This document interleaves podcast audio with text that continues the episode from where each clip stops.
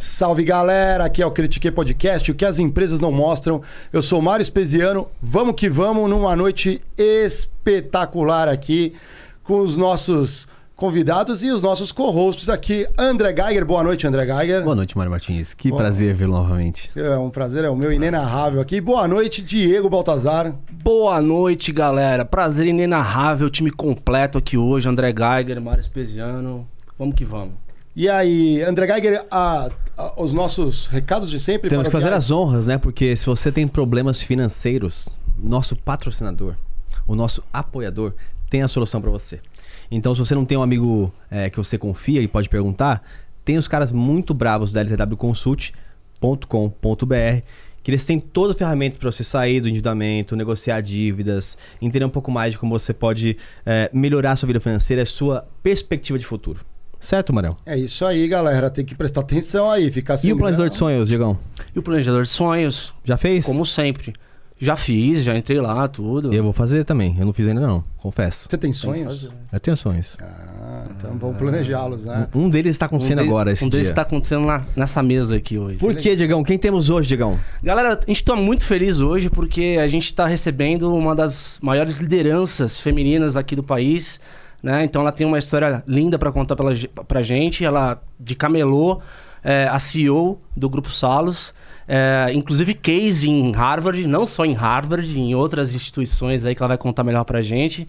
É, digamos que ela transformou o atendimento da odontologia no país e, por que não, não revolucionou, né? Sim. E aí, senhoras e senhores, estamos aqui com a doutora Carla Sarni. Seja muito bem-vinda, Carla, e boa noite. Olha, boa noite, pessoal. Uma alegria poder estar aqui com vocês. Realmente um privilégio poder compa compartilhar um pouquinho né, da minha experiência. Eu falo que eu sou empreendedora raiz, não sou empreendedora de palco, né? Não leio livro para falar nada. O que eu falo, eu falo que eu aprendi aí na, no amor ao pelador. Uhum. Então tenho bastante coisa para compartilhar que eu espero, né, que possa inspirar muitas pessoas. Já quebrei, já me reergui. A gente está ouvindo muito dizer aí que tem, tem muita gente passando por momentos difíceis né, nesse momento que o país, que o mundo está passando. Então tenho muita coisa aqui para compartilhar. Fiquem aqui com a gente que vocês vão adorar, com certeza. Maravilha. Perfeito. Vamos bater o ponto com a gente, cara. Eu aqui Vamos. não critiquei, o nosso convidado bate o ponto, senão o RH cobra a gente. É pré-requisito, senão é. o RH cobra. Pessoal, olha só. é o primeiro ponto que eu vou bater na minha vida, e Nunca tive carteira de trabalho e nunca bati ponto. Hoje eu vou estrear. Que alegria. Bora lá. Ó, vamos lá? Mas você Opa. cobra o ponto da galera? Isso é- Eita! Olha só. Não, você sabe que eu sou uma das maiores incentivadoras do empreendedorismo. Eu tenho um problema na minha empresa. É, os meus colaboradores pedem as contas para virarem franqueados. Eu tenho inúmeros diretores que hoje são meus franqueados. Estou com dois diretores nesse momento que pediram as contas. Ah, mas só diretor vira franqueado? Não. Minha analista do financeiro virou minha franqueada, recebeu uma herança, pegou o dinheiro e montou uma franquia minha. o meu gerente de departamento de expansão começou com uma loja JC. Eu digo, gente, o que, que é isso? Eles dizem, doutora, você pica aqui a gente com, uhum. com a sementinha do empreendedorismo, começa a correr na veia. Minha diretora de recursos humanos estava comigo há 10 anos, até foi uma das pessoas que ajudou a fundar a Gol Linhas Aéreas, também pediu as contas e montou uma empresa para prestar serviço para minha empresa. E é isso, eu gosto de que as pessoas cresçam junto comigo, que elas tenham oportunidades. Então, lá na minha empresa, pouco tempo as pessoas picam o cartão rapidinho, elas viram empreendedoras. Ah, sensacional. E a gente está morrendo de curiosidade aqui, porque a gente quer saber no detalhe como é que estão estabelecidas as empresas. E, e eu já é. tenho uma dúvida. Ah, diga lá, Manda já, ver. já posso começar. Manda é, que acho que até um feedback positivo, porque falo por mim, mas que energia a Carla tem uma energia, né? Ela, é. ela fala. Acho que não à toa as pessoas querem empreender e as pessoas estão perto não, de foi você. Na, foi na hora coisa... que ela bateu o ponto ali, eu vi. Não, mas desde o começo, cara. Desde o começo, transformador. É, é, mas você tem uma energia diferente. Não é só, acho que, o, como você fala, o que, o que você traz, que eu não conheço tanto ainda. Vou conhecer nessa conversa de hoje. É, mas você tem uma energia incrível. Isso sempre foi assim, desde o lá do começo? Sempre, sempre. Eu falo que é, a minha energia, ela, ela me faz né, transformar os nãos da minha vida em sim. Eu não fiz outra coisa na minha vida a não ser fazer isso. Eu era aquela menina que tinha tudo para dar errado, né? Morando no interior de São Paulo, filha de motorista de ônibus que faleceu.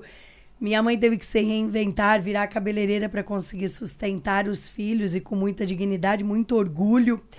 Né? Eu falo que eu fui superando os desafios e a minha energia, ela realmente é extremamente positiva. Eu vejo oportunidade. Muitas das minhas empresas surgiram de problemas que eu tinha que eu transformei em oportunidades. Antes um pouquinho de começar o podcast, eu estava falando isso aqui é, com o Mário, falando que assim, né? O óbvio e as oportunidades estão abertas para quem tem, para quem está preparado para enxergá-las ou para quem está com os olhos bem abertos. Então, eu gosto de olhar o copo cheio, de olhar a oportunidade. Eu falo que eu detesto. Lá na minha empresa, quem trabalha comigo sabe disso. Gente, eu detesto gente mimizenta. Né? Que a culpa é do planeta, a culpa é do governo, né? a culpa é da greve dos caminhões. Não, claro, tem momentos que são mais difíceis.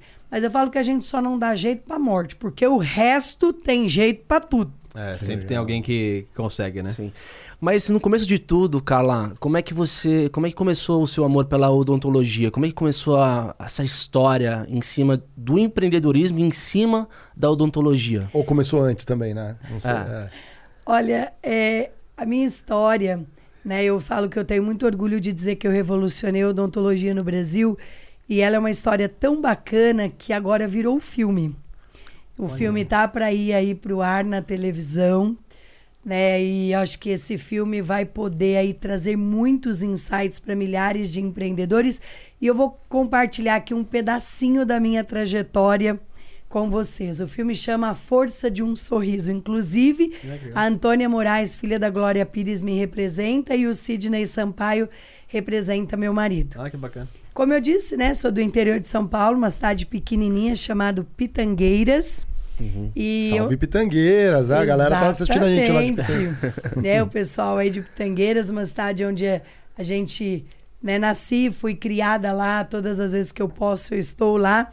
A minha mãe se separou do meu pai logo que o meu irmão nasceu. Meu irmão tinha três meses, eu um ano e meio e minha irmã dois anos e pouco. Nós somos tudo escadinhas. E deixou minha mãe com três filhos sem profissão, né? E com três boquinhas para alimentar. Minha mãe se reinventou, fez um curso de cabeleireira, montou na sala da minha casa um salão. E eu falo que o salão da minha mãe não tinha hora para abrir nem hora para fechar. E qual foi o maior aprendizado que eu tive durante a minha infância?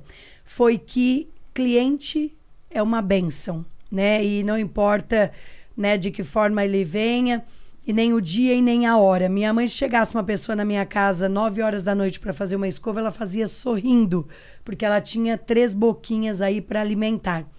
Fui criada com o mindset de que eu seria capaz de realizar meus sonhos, que eu precisaria ter a minha independência financeira. Comecei a cursar o magistério, que era o único curso de graça que tinha em Pitangueiras. Amo gente, adoro gente, adoro estar com as pessoas. Acho que o que eu mais senti durante a pandemia foi o distanciamento, porque esse calor Sim. humano me faz um bem incrível. Uhum. Eu nasci para cuidar das pessoas que, no entanto, eu vou contar aqui, as, todas as minhas empresas são gente cuidando de gente.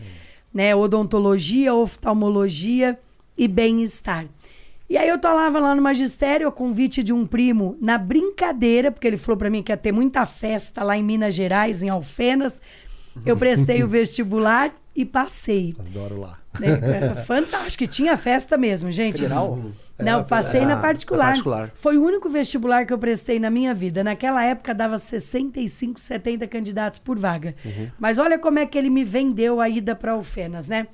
Que lá vou prestar o vestibular em Alfenas, vamos também? Eu disse, você tá doido? Você tá há três anos no cursinho e não passa? E o sonho do meu primo era ser dentista. E aí ele falou para mim, tem cada festa. Eu falei, a conversa começou a me interessar. e aí eu fui realmente por causa das festas, fui com ele de carona, fiquei numa república, só que eu não acordo para fazer o que eu gosto, eu acordo para fazer o que é preciso. O que eu gosto eu faço nas minhas horas de lazer. Já que eu fui, falei, agora eu vou caprichar. Pegava a prova, punha maior atenção. Eu era uma das últimas pessoas a entregar. Depois de tarde tinha festa mesmo.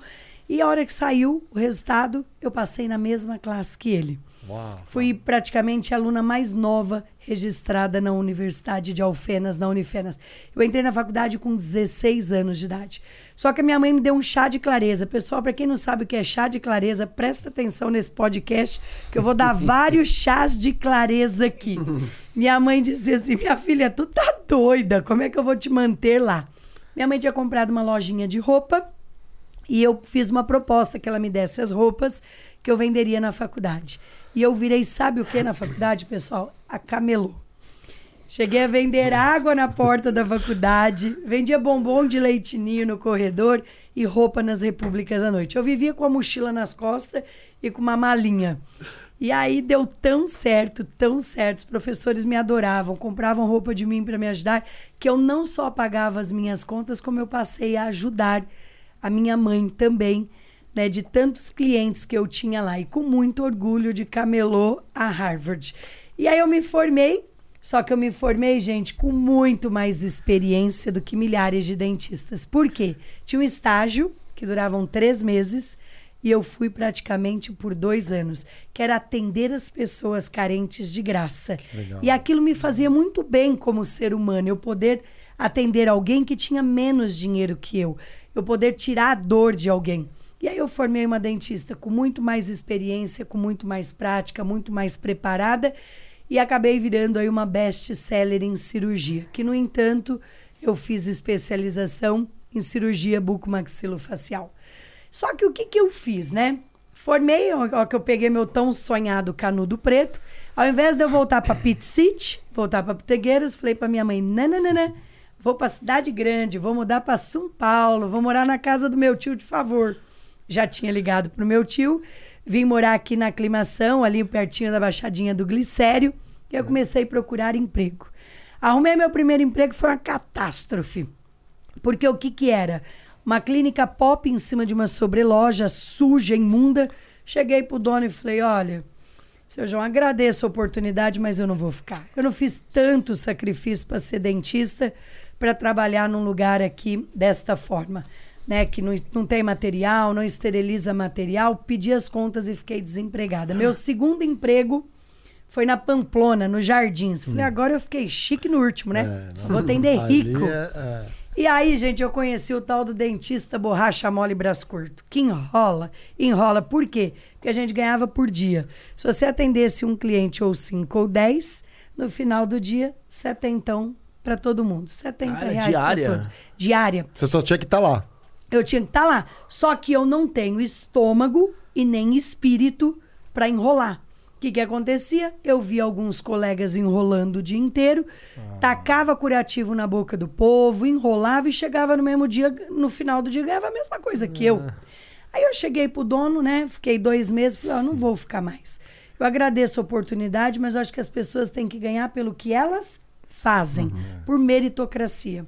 Pedi as contas, Fui pro meu terceiro emprego no bairro chamado Vila Cisper, na zona leste de São Nossa, Paulo. Nossa, é bem longe. É, Comecei é. lá, tenho muito orgulho, pessoal da Vila Cisper, meu carinho, minha admiração, meu respeito. Comecei lá em cima de uma padaria. Fui trabalhar para um advogado e um protético. O consultório não era de um dentista. Só que aí eles me entregaram o consultório e eu comecei a fazer a odontologia que eu havia sonhado de verdade que era dar um atendimento humanizado, usando material 3M de primeira linha, tudo de bom para o paciente, independente se ele era rico ou pobre.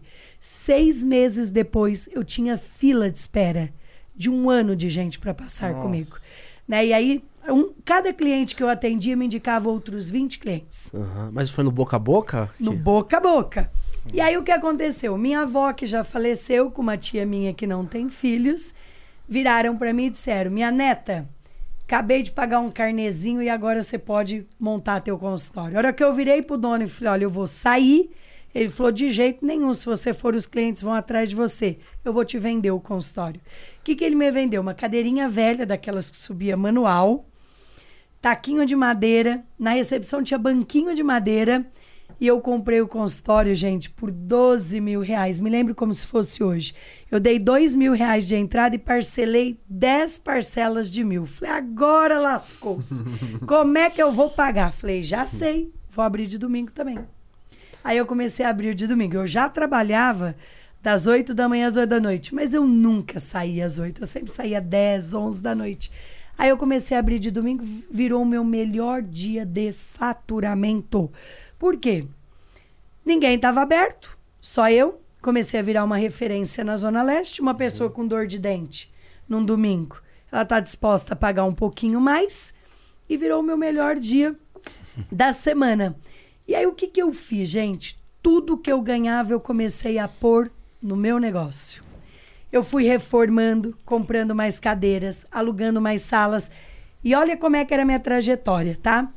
Eu saía da aclimação, subia até o metrô Vergueiro ou uhum. até a Sé a pé, ia até Guilhermina Esperança de metrô, ah. chegava lá, eu pegava uma lotação. Vocês lembram da lotação? Sim, Kombi, Cheinha. Umas bestas, né? Nas Kombi. Nas Kombis. Kombis. É. Ih, eu peguei é. muita lotação. Kombi besta. E aí eu ia na Kombi, gente, distribuindo cartão para as pessoas.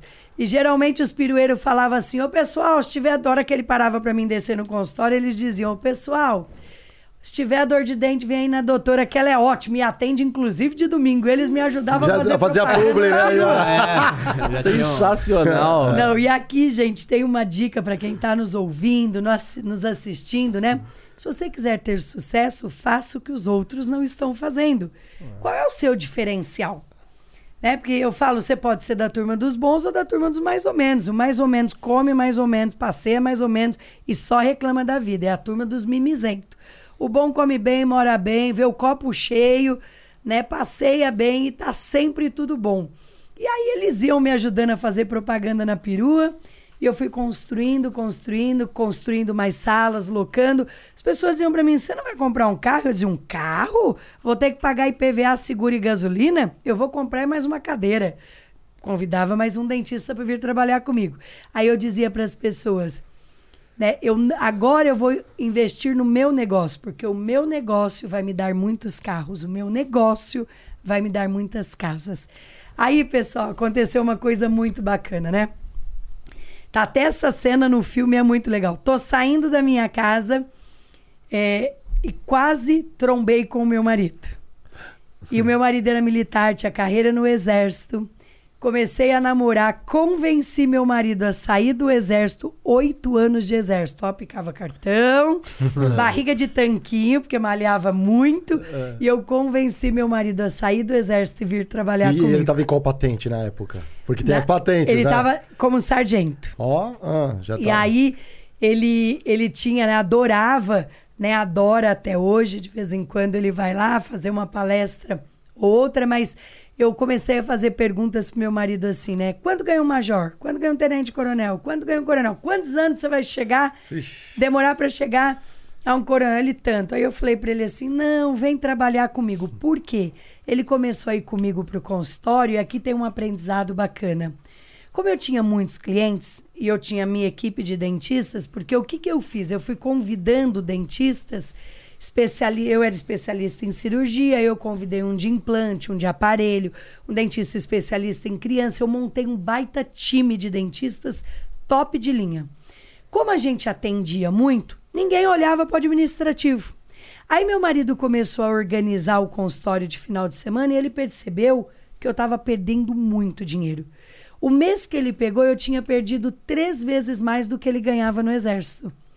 E aí eu falei para ele que não fazia sentido né, ele continuar no exército e eu perdendo dinheiro daquela forma. E eu não era casada ainda. Eu namorei, noivei e casei em 11 meses. Isso depois de três meses de namoro. Nossa. Aí meu marido Olha pediu. Lá, tá vendo? Viu? É meu mozão, tá, mozão vai me pedir em casamento. Ele tá falando assim, tá vendo? Não precisa você fica esperando demais. Ah, é, é, tem, tem, é. tem processo pra isso. Não, daqui a pouco eu vou falar da vida de si, hein? Se eu tivesse casado, é. se eu tivesse pedido em casamento, se eu tivesse tido um filho. Ninguém pode viver uma vida de si. Uhum. Se eu tivesse empreendido. E aí, pessoal, o que, que aconteceu, né? Meu marido saiu, veio trabalhar comigo. Só que a gente foi ao banco, a gente não tinha mais para onde crescer. A gente já tinha todas as salas que tinha para alugar em cima da padaria, a gente já tinha alugado. Ali na Olavo Egídio de Souza Aranha, na Ainda Vila ele Cisper. Pegou a- o espaço todo ali em cima Tudo. da padaria. Tá. Não tinha mais para onde crescer. Eu e meu marido fomos no banco, pegamos 500 mil emprestado. Nós estamos falando isso há 20 e poucos anos atrás e construímos a primeira sede da Sorridentes. Fomos para o chão, construímos uma clínica linda, inteirinha em porcelanato, sala de espera só para criança, laser, anestesia computadorizada, tudo que os ricos tinham nos jardins, eu levei para Vila Cisper. Aí o negócio explodiu. Só que as pessoas diziam pra gente: "Vocês estão louco da cabeça, né? Fazer uma dívida de 500 mil reais?" Eu dizia: "As pessoas precisam de coisa boa. É. As pessoas precisam de oportunidades." Né? A classe C gosta de coisa boa e são excelentes pagadores. Então eu não tive medo, fui lá, investi, apostei, dei para a classe C e deu o que os ricos tinham e aí surgiu as Sorridentes Clínicas Odontológicas. Hoje, aí, hoje nós temos mais de 450 unidades. Só que assim, gente, não foi só flores, tá? A primeira unidade foi na CISPER e a gente montou a segunda, a terceira, a quarta, a quinta. Em 2005, nós tínhamos 23 lojas próprias, que eram nossas, minha e do meu marido. E o que, que os dentistas queriam? Um negócio como o nosso. Então, os dentistas que trabalhavam pra gente começaram a nos pressionar. Ah, eu também quero uma sorridentes, eu também quero uma sorridentes. E naquela época eu tinha é, filhas de executivos que trabalhavam para mim, diretor de Pão de Açúcar, diretor da Unilever. E aí a- o meu marido foi entender o sistema de franquia. Em 2007 nós viramos franquia, vendemos 58 franquias em um mês. Nossa. Qual Pra foi pró- o caminho para vender as franquias ali? Os próprios dentistas que trabalhavam com a gente. Compraram tavam- na hora. Amavam o modelo de negócio. E aí viramos franquia e crescendo, explodindo. E aí o que, que aconteceu? Em 2009, eu decidi, como diz lá no interior, pisar na jaca, pisar no acelerador para crescer mais rápido ainda e construir mais 40 clínicas próprias, que seriam minhas e do meu marido. E por que própria? Desculpa perguntar. Porque é, as próprias também são franquias, mas É. hoje nós temos. Eu sou uma franqueada, eu sou dona da franqueadora, que é da marca, mas eu também tenho clínicas. que Aqui são no- minhas. É que normalmente quando o pessoal vê assim uma franquia crescendo e tomando proporção, já vem o fundo aqui, olha, quer, faz um aporte. né? A gente aprendeu isso aqui, ó. Passou o Semenzato, passou o Léo Castelo, né? Então a gente aprendeu. Ainda mais um, fu- um- um fundo olhando pra. Assim, não tem muita mágica no que você fez. Quer dizer, né? Foi muito esforço. Mas se você tinha o que os ricos tinham, porque o cara ficava enrolando lá o dia inteiro pra fazer um cara, você fazia com eficiência, você podia fazer mais barato o mesmo serviço e, a- e aí é é a mágica. Não, né? é, então, então, é por isso Nossa, a pergunta: não- nenhum fundo ficou de olho em vocês assim? Então, o que aconteceu foi o seguinte: em 2008, eu tinha aí eh, em torno de 98 unidades, entre próprias e franquias. Em 2008, um fundo me procurou. E me, me apresentou um business plan. Mas, gente, isso aqui é muito engraçado, eu não posso deixar de contar. Esse fundo que me procurou perguntou para mim em 2008 qual era o meu EBIT. Daí eu perguntei se isso era de comer. Porque eu não tinha noção do que era EBITDA. E aí ele foi lá, mostrou o business plan. Olha, se você crescer, se você abrir mais lojas próprias, você vai valer tantos milhões lá na frente. Aí eu olhei pro meu marido, marido, e falei: imagine, isso aqui que ele quer fazer, a gente mesmo faz. Estamos crescendo, vamos construir mais 40 lojas próprias, acelerar ainda mais o crescimento. Aí eu fui no banco. Falei, olha, eu quero construir 40 lojas próprias, o que linha de crédito tem? Ah, tem o Proger, que é uma linha de crédito que tem meses, seis meses a um ano de, de, de carência para começar a pagar, uma taxa de juros excelente, e você, só a doutora dá os equipamentos como garantia. Falei, tô dentro. Mandei ver, construí as clínicas, os fornecedores acreditavam em mim e no meu marido e entregaram os equipamentos. Só que a- azedou. Dia 27 de novembro de 2009, o dinheiro do projeto foi redirecionado e o banco me devolveu o projeto e eu acordei devendo 23 milhões de reais. Meu Hoje aí não é 23 mil, não. que compra um carro. É 23 milhões de reais. Você nem acorda, né? O dinheiro foi redirecionado, mas é, como assim? É, o, simplesmente o, o, banco não. não, não... O que, que aconteceu? Ah. Essa linha de crédito, ela atendia as minhas expectativas. Por quê? Porque eu não tinha garantia para dar. E as garantias seriam os equipamentos: uhum. a cadeira, o raio-x, uhum. o ultrassom. Só que quando o banco tirou essa linha de crédito, porque o governo redirecionou essa linha de crédito, eu fui bater nos bancos. Aí eu fui nos bancos privados e eu chegava lá e dizia para o gerente: Olha, eu estou precisando de 23 milhões. O gerente olhava para minha cara e dizia: O que a senhora tem para dar como garantia? A gente empresta, mas a gente precisa de 150% de garantia real. Gente, uma hora eu olhei para um gerente e fiz assim para ele: Meu amigo, se eu tivesse 30 milhões, eu é que ia vir emprestar dinheiro para vocês. Eu não estava aqui pedindo dinheiro emprestado. Eu preciso de uma linha de crédito, mas que, é, que eu possa assinar no aval. Eu não tenho garantia para dar, eu tenho os equipamentos. É. Ah, mas os equipamentos a gente não pega. Os ativos, né? É. E aí, qual foi a situação, né? Eu passei um perrengue, uma semana sem dormir, andando de um lado para o outro. Falei para o meu marido: já sei o que nós vamos fazer vamos vender a empresa o concorrente.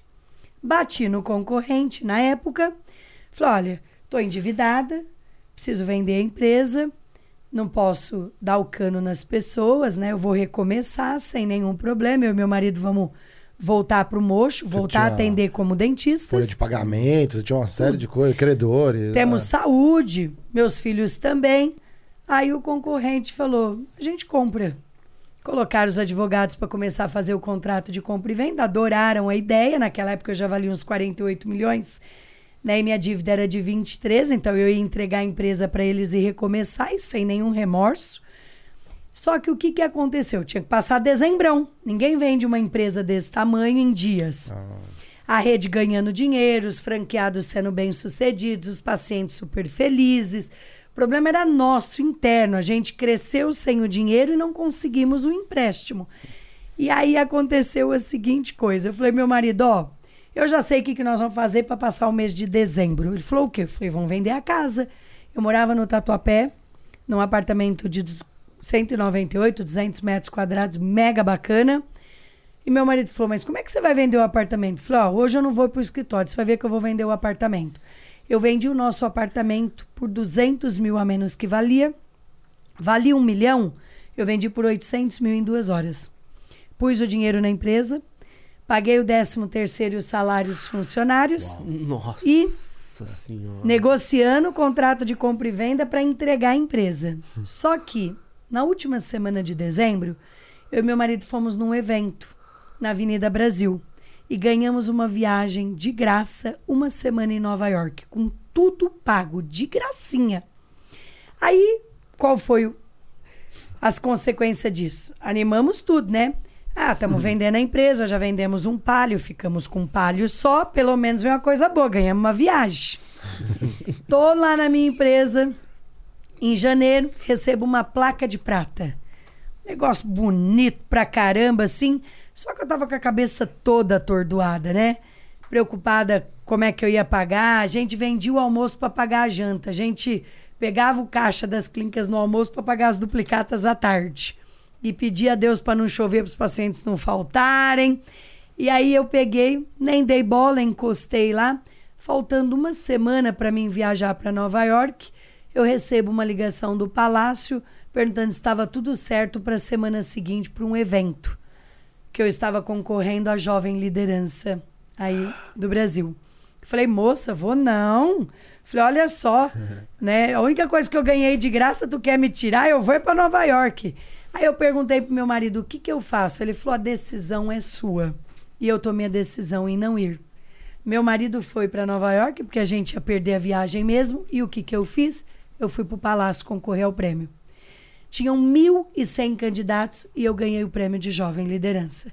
Mas o melhor não foi a hora que eu ganhei o prêmio. O melhor foi quando eu desci do palco. Tinha uma mesa de jurados conhecidíssima, a Luísa Trajano, hum, Magazine uhum. Luiza, saiu de trás da mesa de jurados, veio até a mim, me abraçou e disse para mim: "Amei a sua história. que empresa linda que você construiu, que impacto social. Né? Você poder dar para todas as pessoas, independente da classe social, um atendimento de primeira linha, um atendimento sério, odontológico. Aí ela me tirou o cartão da bolsa e disse para mim: vai almoçar comigo lá no Magazine segunda-feira? Vou almoçar com a Luísa. Por isso que eu gosto de dizer que a sorte aparece para quem está em movimento e quem semeia, colhe. Né? Ilusão de quem semeia coisas ruins achando que vai colher flores. A gente tem que semear coisas boas uhum. para colher coisas boas, né? Eu contei para vocês que na faculdade eu atendi muita gente de graça, eu faço isso até hoje. Todos os anos eu embarco para o sertão, levo mais 20, 30 dentistas comigo, apoio Amigos do Bem e lá eu opero ah. 3, 4 mil pessoas. Eu levo tudo. Amigos do Bem são bem sérios, tudo, né? Muito sérios. Eu levo caminhão com medicamento, eu levo caminhões com cadeira, com ar-condicionado, com TV. Então, eu sempre fiz questão, parte do que todos os nossos, de, do que os nossos clientes pagam nas nossas clínicas é voltado como projetos sociais através do Instituto Sorridentes para quem não pode pagar. Muitos nossos pacientes nem sabem disso. Um percentual do que os pacientes pagam volta para ajudar as pessoas mais carentes. Então, o que, que aconteceu? Luísa me chamou para esse almoço lá no Magazine Luiza e eu contei para Luísa que eu estava vendendo a empresa. E ela me perguntou assim: ela só fez duas perguntas se eu queria vender. Eu disse que claro que não, eu tinha dedicado minha vida a este negócio. Pessoal, só para vocês entenderem, durante 12 anos eu atendi de domingo a domingo, Nossa. folgando um único domingo por mês. Meus filhos foram criados dentro do consultório. E aí, ela me fez a segunda pergunta, que era o que, que eu precisava para não ter que vender a empresa. Eu falei, eu preciso que um banco acredite em mim. Ela falou, eu vou te ajudar. Ela pegou no telefone e ligou para um presidente de um banco. Aí ela ligou para um presidente de um banco, né, e propôs para ele me ajudar. Ela nunca foi minha fiadora, ela nunca pagou nenhuma parcela para mim, mas ela foi a minha fada madrinha. Dois dias depois, dois diretores do banco foram no meu escritório e me emprestaram 22 milhões de reais, porque eu já tinha pago um com a venda do meu apartamento, e no aval. Eu não vendi a empresa, o concorrente ficou bravo. É, eu imaginei isso. Ele... Bravo comigo. Você falou, pô. não vendi e voltei a crescer. A dívida que era para pagar em cinco anos, eu paguei em três. Paguei um preço altíssimo por isso. Né? Trabalhava aí 20 horas por dia, 19. Eu chegava, eu chegava no escritório às 7 da manhã, saía às duas da madrugada, eu e meu marido, de, de, de só folgávamos no domingo né, para ficar um pouco com as crianças. Então essa falta de planejamento, né, a gente apostou em algo que não aconteceu, nos fez pagar um preço muito alto. Saímos das dívidas, voltamos a crescer. E aí depois a minha segunda franquia, o que, que foi? Em 2018 eu contratei a atriz Giovanna Antonelli, uhum. né, como garota propaganda da Sorridentes. A Giovanna tinha uma empresa chamada Geolaser, que já existia há cinco anos com ela. Giovana me convidou para ser sócia. Virei sócia da Giovana, estruturei a Geolaser em 2019. Hoje estamos com 265 unidades. Eu, eu abri a expansão da Geolaser em fevereiro do ano passado, em plena pandemia. Não, um mês antes da pandemia, né? A pandemia começou em março, em fevereiro. Estamos com 265 lojas. Crescemos mais de 300% no ano passado e esse ano estamos crescendo 727%. Olha só, gente. Muita gente acha que abrir um negócio é contratar um ator ou uma atriz ou um rosto bonito. Hum. O que, que é um negócio? São processos e pessoas, né? E com essa reestruturação que eu fiz, a Giovana me apoiando, dando carta branca, ela é uma pessoa maravilhosa, né? Participa do marketing, faz tudo com essa reestruturação que nós trouxemos uma profissionalização para a empresa, eu comecei a ver que uma Geolaser deixava na última linha 50% de lucro. Meu Deus. Então, por que, que eu vendo tanto? A pessoa vai lá, compra uma Geolaser. 90% das Geolasers que eu abri de fevereiro do ano passado para cá, atingiram o ponto de equilíbrio no primeiro mês e deram de 30 a 50 mil de lucro no primeiro mês. Eu conto isso para os outros, as pessoas nem acreditam. Que, no entanto, Não sei se vocês viram um post que o Thiago Nigro fez, hum. que é uma das maiores referências em finanças uhum. aí no Brasil. Né? A família é, montou três agora. Os negros montaram três geolasers. Aí eu falei, esse negócio é espetacular. A Sorridentes também. Serviço, gente. Aqui tem um, uma coisa importante, né? Eu não posso negar que eu estou num setor privilegiado. Uhum. Saúde e bem-estar vem provando uma resiliência incrível às crises. Eu passei três, 2009, 2014 e agora, quanto mais crise, mais eu cresço. Porque a Sorridentes e a Olhar Certo, que eu já vou falar agora, são serviços essenciais. Ficaram abertos durante a pandemia. E a Geolaser é bem-estar. Eu falo que a mulherada deixa de comer para fazer botox, laser, né? É, tem tudo lá. Tem tratamento para gordura localizada, Enzima. tudo. Nem consumo isso aí não, viu? Vocês viram, que, vocês viram que o André entende, né? Ah, já fazia logo 10 sessões, já fazia... Percebe que ele é um menino mais... É, é... Paquitão. É, não, mais é Paquitão. Paquitão. Nosso... Ah, mais Paquitão, é gostei, gostei. Paquito Critiqueta, tá vermelho agora. e a minha terceira franqueadora é a Olhar Certo, que é a primeira rede de clínicas de oftalmologia no Brasil.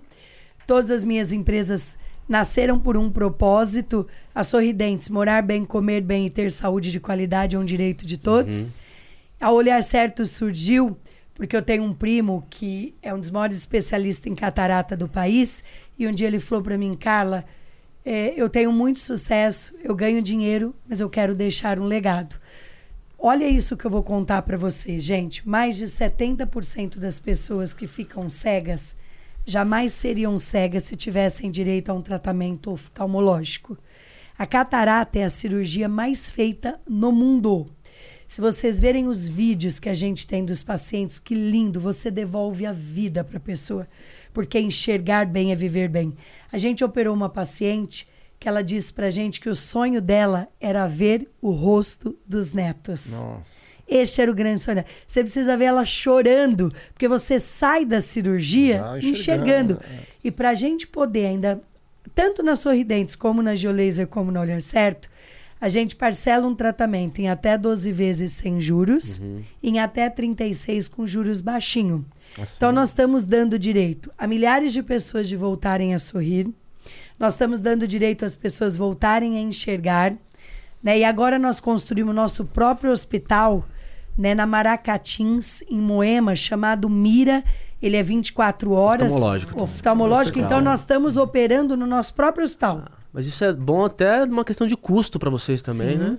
Porque, assim, estava me custando muito caro alugar o hospital. Mas eu não queria subir a cirurgia. Hoje eu faço uma cirurgia de catarata por R$ 3.500, parcelado em 36 vezes. Uhum. E a forma que eu encontrei, né, de de não ter que subir os custos para o paciente foi eu tirar o dinheiro do meu bolso e eu construir meu próprio hospital.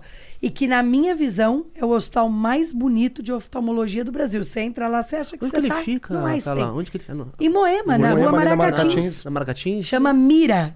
Olha, que é. legal. É. E aí assim. agora a gente está operando os nossos pacientes da Olhar Certo nós já estamos aí com quase 20 unidades no nosso próprio uhum. hospital.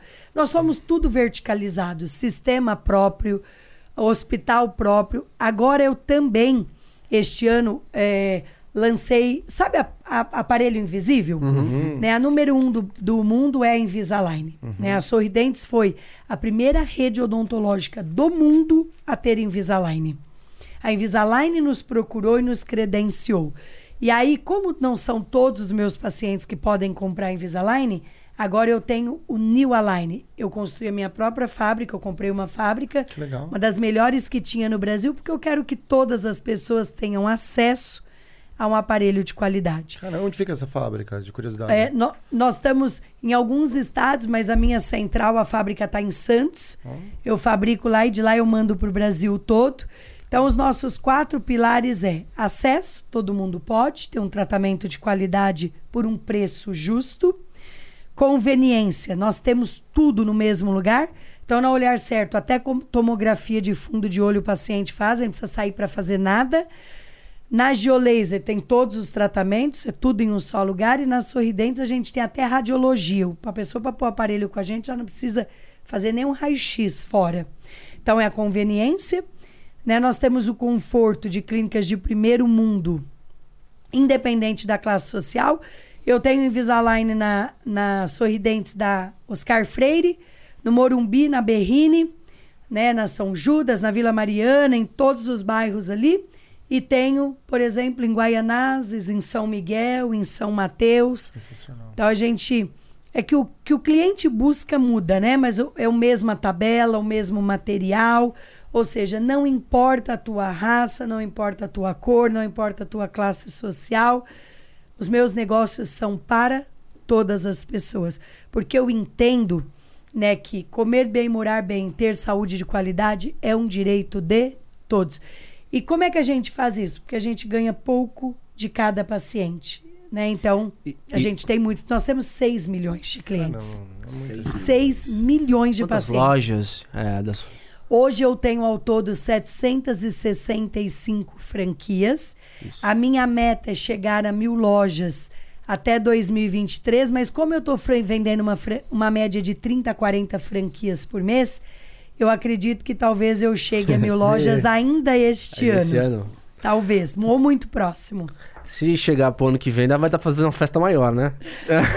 Olha, eu adoro festa e vou confessar, vou confessar uma coisa para vocês. Em janeiro de 2020, eu dei uma festa no Espaço das Américas para 3.500 pessoas com o show da Ivete Sangalo, que é a nossa garota propaganda da Sorridentes. Ah, que legal. E aí, foi para comemorar os 25 anos da Sorridentes. Agora, já que você falou de sonho, sonho para mim tem que ter prazo. Uhum. Né? Eu não sei o dia, a hora, mas eu coloco um ano, porque senão você corre o risco de passar por uma vida sem sequer realizar nenhum sonho. Então, mulherada aí que está me assistindo, quer casar, bota prazo, quer arrumar namorado, bota prazo, quer empreender, põe prazo, né? Porque senão você corre o risco aí de não realizar nada e eu me coloquei um prazo. Dia 10 de outubro de 2023, eu quero estar com mil lojas abertas e minha meta é dar uma festa no Allianz Parque. Quero comemorar 50 anos e mil lojas. E vou convidar os pacientes, hein? Que beleza. No Allianz Parque eu espero que eu esteja lá também, porque... Se Deus Você quiser. Vou convidar os amigos, vou convidar pacientes, os franqueados. Tem que ser cliente. Cara, Você... assim, vai fechar mil, nem que eu feche uma Gil até esse ano. Já, já conte com uma loja. Estou convencido aqui já. Onde eu assino aqui? Cadê minha... É, um break-even de um mês, gente. Isso é, é surreal. Eu Não, quero... Aí eu vou contar uma coisa para vocês. Que eu tenho conhecimento, eu sou a única franqueadora no Brasil dentre todas as marcas que não fechou nenhuma loja em 2020, zero. Eu não uhum. fechei nada e abri 92 novas unidades. Nossa, fantástico. Nossa, mas, que trajetória. É. É, mas aí eu imagino que você teve que ajustar, fazer um, um plano para poder enfrentar a pandemia. Como é que foi? Excelente pergunta. Por quê? Vamos lá, né? Uma semana antes da pandemia começar, eu tinha chego do Amigos do Bem. Hum. Eu tinha ido para uma missão lá. Na verdade, eu cheguei no domingo, a pandemia foi anunciada na quinta-feira. Reuni minha equipe, né? Eu tenho vários diretores, falei, pessoal, é o seguinte, nós vamos ter que. Né, minha grande preocupação, gente, era de deixar os clientes com dor, e minha preocupação também era fechar lojas. Por quê? Quando você fecha uma loja, uhum. por trás de um CNPJ existe uma coisa chamada pessoas, famílias. Uhum. Então eu tinha uma preocupação gigante em salvar o meu negócio, salvar as famílias e salvar as pessoas. Até em dezembro, uma colaboradora minha mandou um WhatsApp lindíssimo para mim, dizendo para mim, doutora, eu, meu pai perdeu o emprego, meu irmão perdeu o emprego e nós estamos vivendo todos na minha casa das sorridentes. Que Deus continue dando força para a senhora, sabedoria e muita saúde para a senhora continuar caminhando. Então eu salvei aí 12 mil empregos. Olha o tamanho da minha responsabilidade. Reuni minha equipe. Falei, pessoal, olha só. Se tem uma coisa, gente, que o dentista e o médico sabe fazer, é se proteger. Né? Isso está na nossa essência. Eu faço isso a vida toda. Por quê? Às vezes você atende um paciente, ele tem hepatite não sabe. Hum. Então já está no, no, no, nosso DNA. Aí o que, que aconteceu? Eu falei, olha, nós vamos ter que nos proteger mais. Só que a população não sabe diferenciar o que é tratamento emergencial e o que é né, tratamento eletivo. Falei, já sei. Esvaziei meu call center, migrei os telefones do call center para casa dos meus dentistas, trabalham na minha sede, e nós montamos em 48 horas o primeiro canal de teleodontologia do Brasil. No domingo já estava disponível. Caramba. Aí o que, que era esse canal? Disponibilizei um número 0800 para o Brasil inteiro e a pessoa ligava no meu 0800. Por quem que ela era atendida? Não por um operador de call center, ela era Dentista. atendida por um dentista. O que, que o dentista fazia? Duas coisas. Um pré-diagnóstico para saber se era urgência ou não e dava orientação para a população. Então imagine aqui que o André tivesse com dor. O dentista fazia um pré-diagnóstico pelo telefone, perguntava onde o André morava, digitava no sistema, via qual unidade mais próxima e encaminhava ele com hora marcada, com total biossegurança. Com isso, nós conquistamos 600 mil novos clientes. Minha nossa. Por quê? Eu, até, eu faço 400 mil atendimentos mês, e em torno de 100 mil vem por urgência e emergência. Só que aqui tem uma reflexão importante. Olhem só, se eu fecho, eu tenho mais de 200 unidades em São Paulo. Ninguém com dor de dente vai esperar uma pandemia passar Não, não tem como. para cuidar da dor. Pro hospital. Para onde ia todas essas pessoas? Pro hospital. Para o hospital. O que, que o hospital precisava? Precisa de leito vago. Cuidar dos pacientes É, com Covid. é. Então, assim, até por uma questão de cidadania, eu tinha obrigação de ficar aberta. Se eu faço quase 100 mil atendimentos de urgência e emergência por mês. Aí estruturamos a equipe. Os pacientes nos agradeceram muito, mas muito por a gente estar aberto e ter socorrido eles neste momento e por termos livrado os hospitais dessa demanda de urgência e emergência. Aí, na Geolaser, montamos em tempo recorde, em 30 dias, um e-commerce próprio. Começamos a vender pelo e-commerce. Pacotes na internet. Pacote de laser, pacote de, de massagens. E aí a população começou a comprar.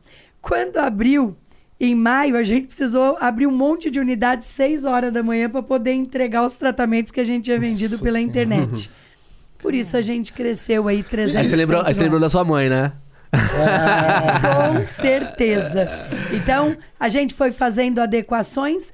E aqui tem uma coisa que eu falei, né, que eu gosto muito de repetir, que é assim, muito mais importante do que as mudanças que você tem que fazer é com que prazo você vai fazer isso. A velocidade é muito importante, porque pode acontecer uma coisa que é assim, se você demorar demais para tomar uma providência, né, pode ser tarde demais, né? Pode ser que não dê mais tempo. Então, procrastinar no mundo do empreendedorismo não serve. Aliás, a gente falou de procrastinação nos nossos episódios Exatamente, aqui, no, no. Extra Critiquei. Se você não assistiu, corre lá, que a gente deu uma estraçalhada na procrastinação. Mas eu fiquei curioso porque é o seguinte: tem um comportamento, é, eu acho que no Brasil até um pouco mais, que é o pessoal procura o, dentista quando chegou ali no- nos finalmente. A gente não tem muito o hábito é, do, do preventivo, né? De a cada seis meses. tudo Apesar de ser um dos países que mais escova os dentes no mundo. Não, é verdade. É, E tem mais dentista, hein? É, isso que é engraçado. O Brasil tem 320 mil dentistas. É o país que mais tem dentistas Gente, no mundo. assim, ó, não sei se vocês já perceberam, mas eh, eu já andei pela Europa, mesmo pela Ásia. Você dá uma olhada na boca da, do- da galera. Não precisa ir tão longe, não. Vai pra às Argentina, vezes É né? tristeza, assim. Mas viu? olha só, meus filhos moram nos Estados Unidos e eu estudei o mercado americano. Um tratamento odontológico nos Estados Unidos custa um rim. Uma fortuna. Mas foi bom ele ter falado uma coisa aqui importante. É que meu rim também não tá valendo muita coisa. já, não- já foi bom esse rim aí. é. Gente, nós temos realmente um problema cultural ainda, né? As pessoas têm hábito de ir ao dentista só quando elas têm dor. E aí só 5% da população faz prevenção. Eu tenho uma característica de transformar problemas em oportunidades. Em 2016, eu fundei a Sorridem, o primeiro plano odontológico do Brasil voltado à prevenção. Montei o primeiro plano. Aí o que aconteceu? Até dezembro de 2019, né, o meu plano era individual lá, R$19,90 por pessoa. Em 2020, para ajudar a população, eu peguei esse plano odontológico e transformei num plano familiar. R$19,90 para família. Nossa. Estou vendendo muito. Dentflix. Netflix. É. E aí o que, que a gente faz? Cuida das pessoas. A cada seis meses, a minha rede credenciada é Sorridentes. Os pacientes passam pela gente para fazer limpeza, raspagem, aplicação de flúor, urgência, emergência. E com isso, nós estamos levando milhares de famílias sem nenhum problema na boca. Nada. Então, eu peguei um problema que eu tinha do paciente não retornar e transformei numa oportunidade no primeiro plano de prevenção focado a cuidar das pessoas no Brasil. Só que é comum a gente ver no Brasil às vezes uma pessoa com um celular caríssimo faltando dente na boca. Uhum. Ou com a boca podre de carro zero. Até um dia eu dei uma entrevista falando isso, saiu lá na capa do jornal. Doutora Carla diz, né, boca podre de carro zero. Não, o que eu quero é que as pessoas cuidem da saúde, porque saúde está né, intimamente relacionada à qualidade de vida. Você pode ter dinheiro, você pode ter o melhor carro do mundo, que se você não tiver saúde, você não vai a lugar nenhum. Saúde é, é começa pela boca. Com não, certeza. Aliás, eu vi um caso muito interessante, né? Bom, na, na sexta-feira a gente vai falar um pouquinho de futebol aqui. Eu vi um jogador que ele sempre lesionava. Ele, ele tava sempre lesionado. E aí faziam exames, exercício muscular, aí um cara olhou assim, você precisa ir no dentista. Foi lá, a boca dele tava um caco. Olha que, que doideira, né? A, pela, pelo fator de não estar tá cuidando da, da boca, sempre tava com bactéria, não sei o que, aquilo influenciava aí o corpo tinha inteiro. febre, aí não, tinha... não rendia bem no campo. Exatamente. Então, assim, parece uma coisa assim, não é só por sorrir. Não, muitos pacientes que têm endocardites, endocardite no coração, uhum. a bactéria vem da boca.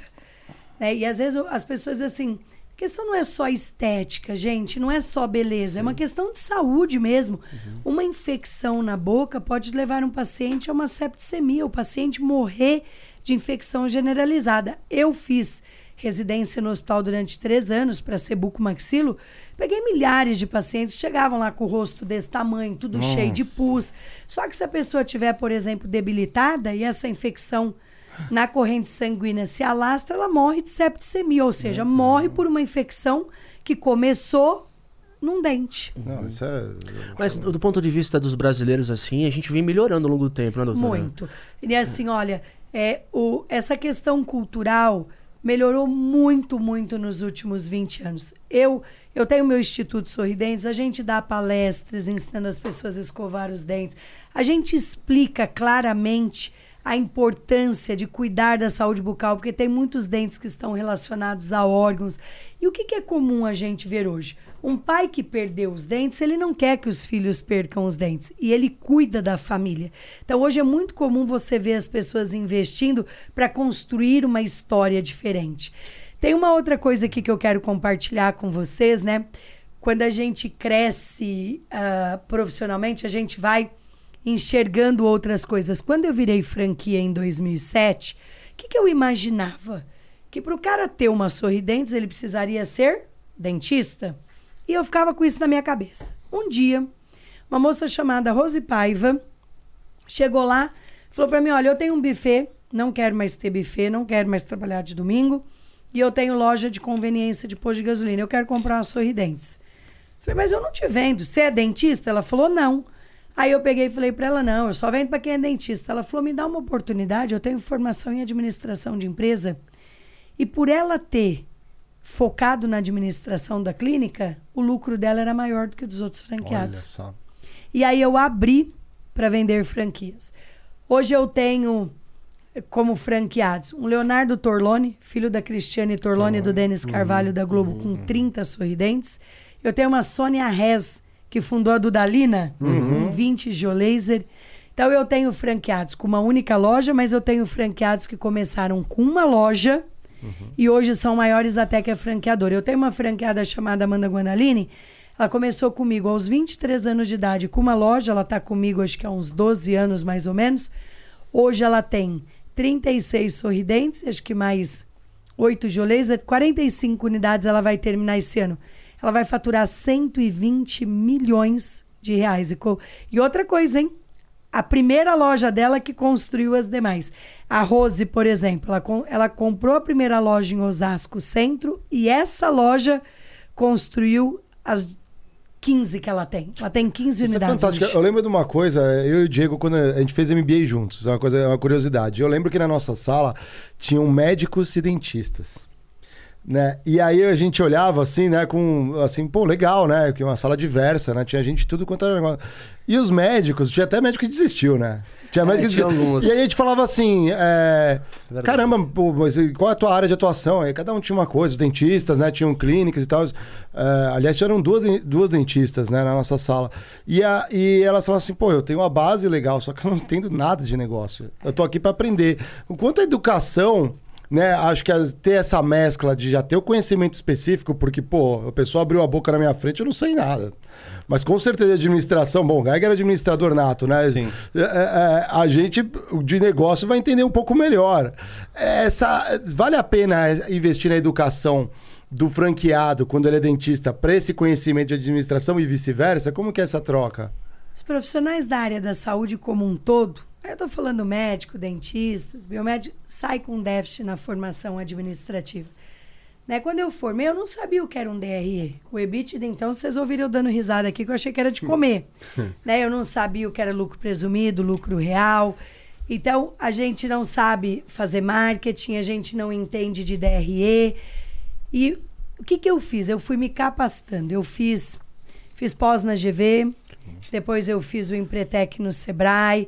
O, enquanto muitos dentistas estavam fazendo cursos exclusivamente relacionados a dente, eu estava me desenvolvendo como empreendedora. E hoje é esse meu grande know-how e que eu transfiro para os dentistas que trabalham comigo. Né, uma visão muito mais ampla, porque você não pode entender né, só do negócio, trabalhar, você precisa entender o negócio. Eu falo que o empreendedor ele tem que vestir três chapéus. Ele tem que vestir o chapéu do marketing administrativo, ele tem que vestir o chapéu das finanças, ele querendo ou não, ele tem que olhar para as finanças. Primeira coisa que eu fiz na pandemia foi debruçar em cima de linha por linha de cada empresa minha, entender o que, que eu poderia cortar de despesa e precisa entender de gestão de pessoas. Então, não importa qual é a sua profissão, se você é médico, dentista, advogado, você tem que vestir esses três chapéus. Que legal. Galera, vamos dar uma conferida rapidinho no Festa da Firma. A Festa da Firma, eles são infiltrados, com certeza estão infiltrados ali nas suas Ah, franquias. deve ter dentistas. É, ali. e eles criticam o mundo corpo- corporativo. Está em Ah, todas as, as empresas. Olha lá, galera, hoje é dia do estagiário, hein? Ó, feliz dia do Putz, foi o anexo confidencial pro cliente errado.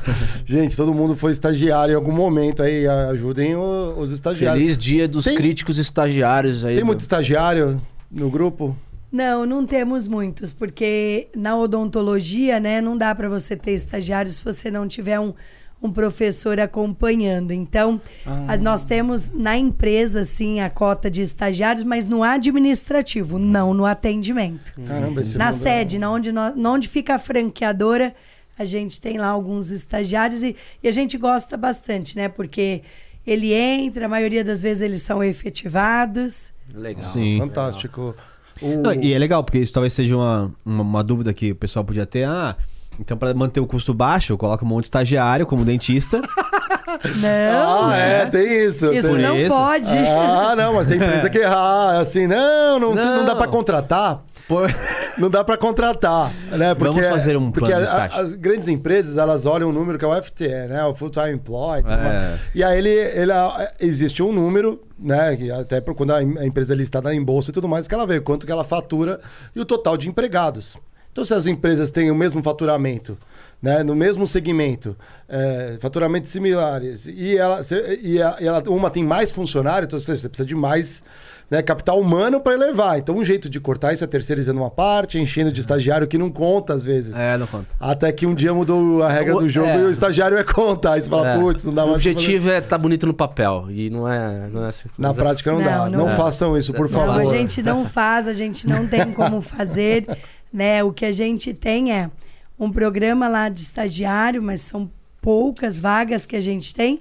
E a gente investe no estagiário, porque a gente né, geralmente é o primeiro emprego dele e a gente quer que ele dê certo e efetivo. Eu tenho pessoas lá que começaram comigo como estagiários e hoje já estão na empresa há 7, 8 anos. É, isso é legal. E no grupo Salos, é, Carla, como que funciona? Porque você tem a divisão de franchising, a parte de, de planos odontológicos e a parte de treinamento e tecnologia, né? Que são Sim. absolutamente sinérgicos. Eu vejo aqui sinergia, sinergia, sinergia. Como que você faz? É, na, é uma holding, né? O Grupo Salos? Isso, com é que- oito empresas de baixo. Você até citou outras duas empresas que eu tenho aí de tecnologia, que é a DocBiz, que eu falo que é Isso. aproximando doutores dos seus negócios, que é uma empresa onde eu dou as minhas mentorias. E a gente tem cursos de treinamento e- desenvolvimento para formar empreendedores de alta performance. E hoje eu forneço o sistema para as minhas redes e forneço o sistema para o mercado. E eu tenho uma plataforma de e-commerce que eu estou estruturando, pretendo colocar no ar ainda esse ano, que é Indico para Você, que é a primeira plataforma na área da saúde. Os meus negócios têm muita sinergia e, como eu disse, eu sou praticamente 100% verticalizada. Eu mesmo fabrico o que eu uso, né, como os alinhadores, o sistema que eu uso é próprio, o plano odontológico que eu atendo é próprio, e isso vai o quê? Me dando força e velocidade, porque se o negócio é meu, eu tomo a decisão rápida, eu faço os ajustes rápidos, faço as mudanças que são necessárias, faço as melhorias e trago para dentro. Maravilha. Mas a gestão é independente nas. nas... Não, o que nós temos é assim. Em cada empresa eu tenho um dono. Como é que esse dono é chamado? De diretor de operações. Então, para cada marca eu tenho um diretor de operações. Né? Eu falo que ele é o, o, o guarda-chuva daquela empresa. E aí eu tenho uma outra questão que é um centro de custo compartilhado, que são os back-offs. Então eu tenho três diretores de TI. O que, que são os meus diretores de TI? Um só cuida de sistema e manter o sistema de pé 99,9999%. é muito difícil um sistema meu falhar. Eu tenho um diretor que é voltado só para inovação, só inovação, ele só olha inovação. E eu tenho um diretor de TI. Peraí, deixa eu lembrar aqui agora, que me deu um branco. Um é inovação, o outro é sistema. E o outro, deixa eu lembrar o que, que o outro cuida. Segurança? Ah, de BIs. Ah, meu. Tá, eu tenho um só para geração de Informação. indicadores. Isso é dados, Me deu né? um branco aqui, de dados, dados. geração de É, dados. dados. Outra coisa, se no você não certo. tem dados, você administra no escuro, né? Temos dados, precisamos de dados, dados. temos Aqui a gente É fala o sempre tal isso. do Big Data, né? É, Não, e o, é- é, nosso homem dos dados aqui é, o Diego, É muito né? interessante, Nosso- porque essa estrutura que você tá, tá mencionando é muito próximo do que a gente construiu no Flow aqui. Então, inclusive, a gente não tem três diretores ainda, mas a gente tem uma pessoa é, para cuidar, deveria, né, de- da parte infra de TI, depois alguém que cuida da plataforma, que também está verticaliz- verticalizando, e o outro para cuidar de dados.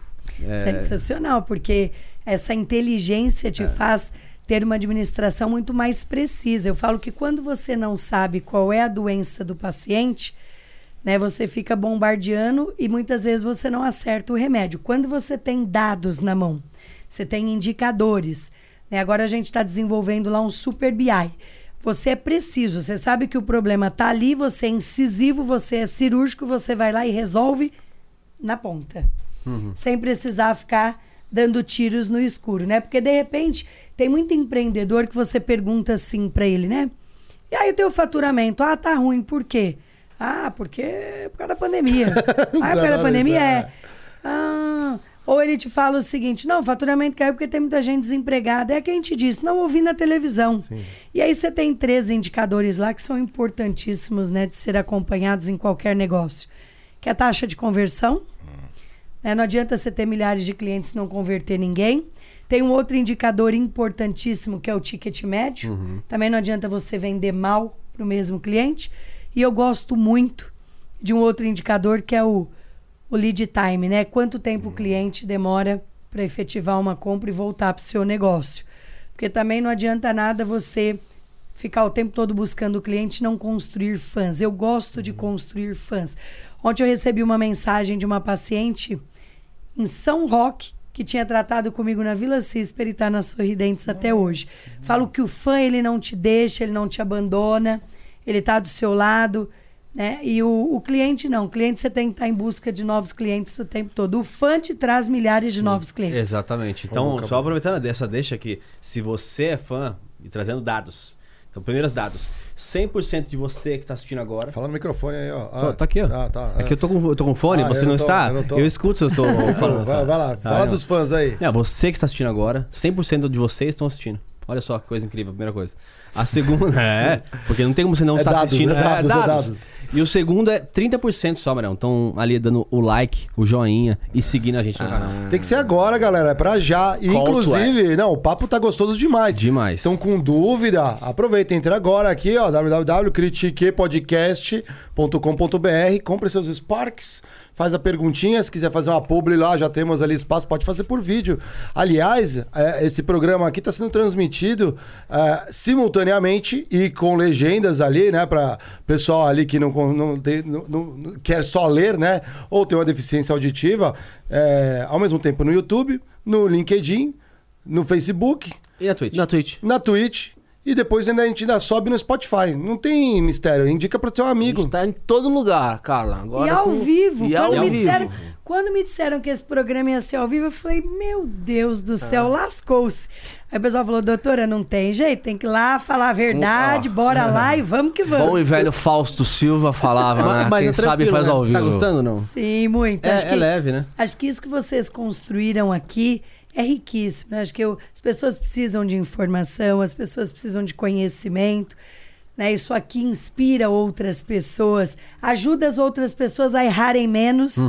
Né? Porque eu falo que o aprendizado, o estudo, o conhecimento nos faz errar menos. Sim. Né? Eu, se eu tivesse o conhecimento que eu tenho hoje em 2009, eu jamais teria feito a besteira que eu fiz de gastar um dinheiro antes de pegar ele na minha mão.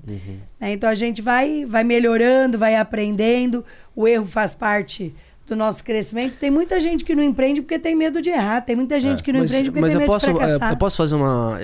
É, até uma crítica, porque tem. Você não é empreendedora de palco, você é, passou de fato por isso. Tem muita gente aí que dá palestra de empreendedorismo. mas- Lendo o livro. Exatamente, né? Então a gente sabe, a gente sabe, né? É, então, Mas eu tenho uma pergunta que só dá pra fazer ao vivo assim, que senão o pessoal edita. E... Mas é uma pergunta. é, é verdade. Denúncia. É denúncia, Senhora. momento É pra- critique e é pra denúncia. mim ou pro André? Não, pra todo mundo aqui, na mesa aqui, ó. Vocês têm que contar a verdade, não mintam. Vocês já trabalharam com alguém que tava com bafo? Já. Já. Ah, meu amigo. Já. Já. Não é... E eu não sei. Você não precisa nem como- trabalhar. Você pode estar do outro lado da sala, que às vezes você Sim. sente. Eu já tive chefe com bafo, mano. Nossa. Se ele estiver vendo, aí ele não vai saber que é ele, talvez. Ou Você sabe. perdia até a fome, não perdia? Se estivesse perto do almoço, você perdia a fome. Meu, eu nem fazia reunião às vezes. Eu falava assim, já meio. Mas, mas era. Mas era- pra, pra isso o home office ficou melhor, né?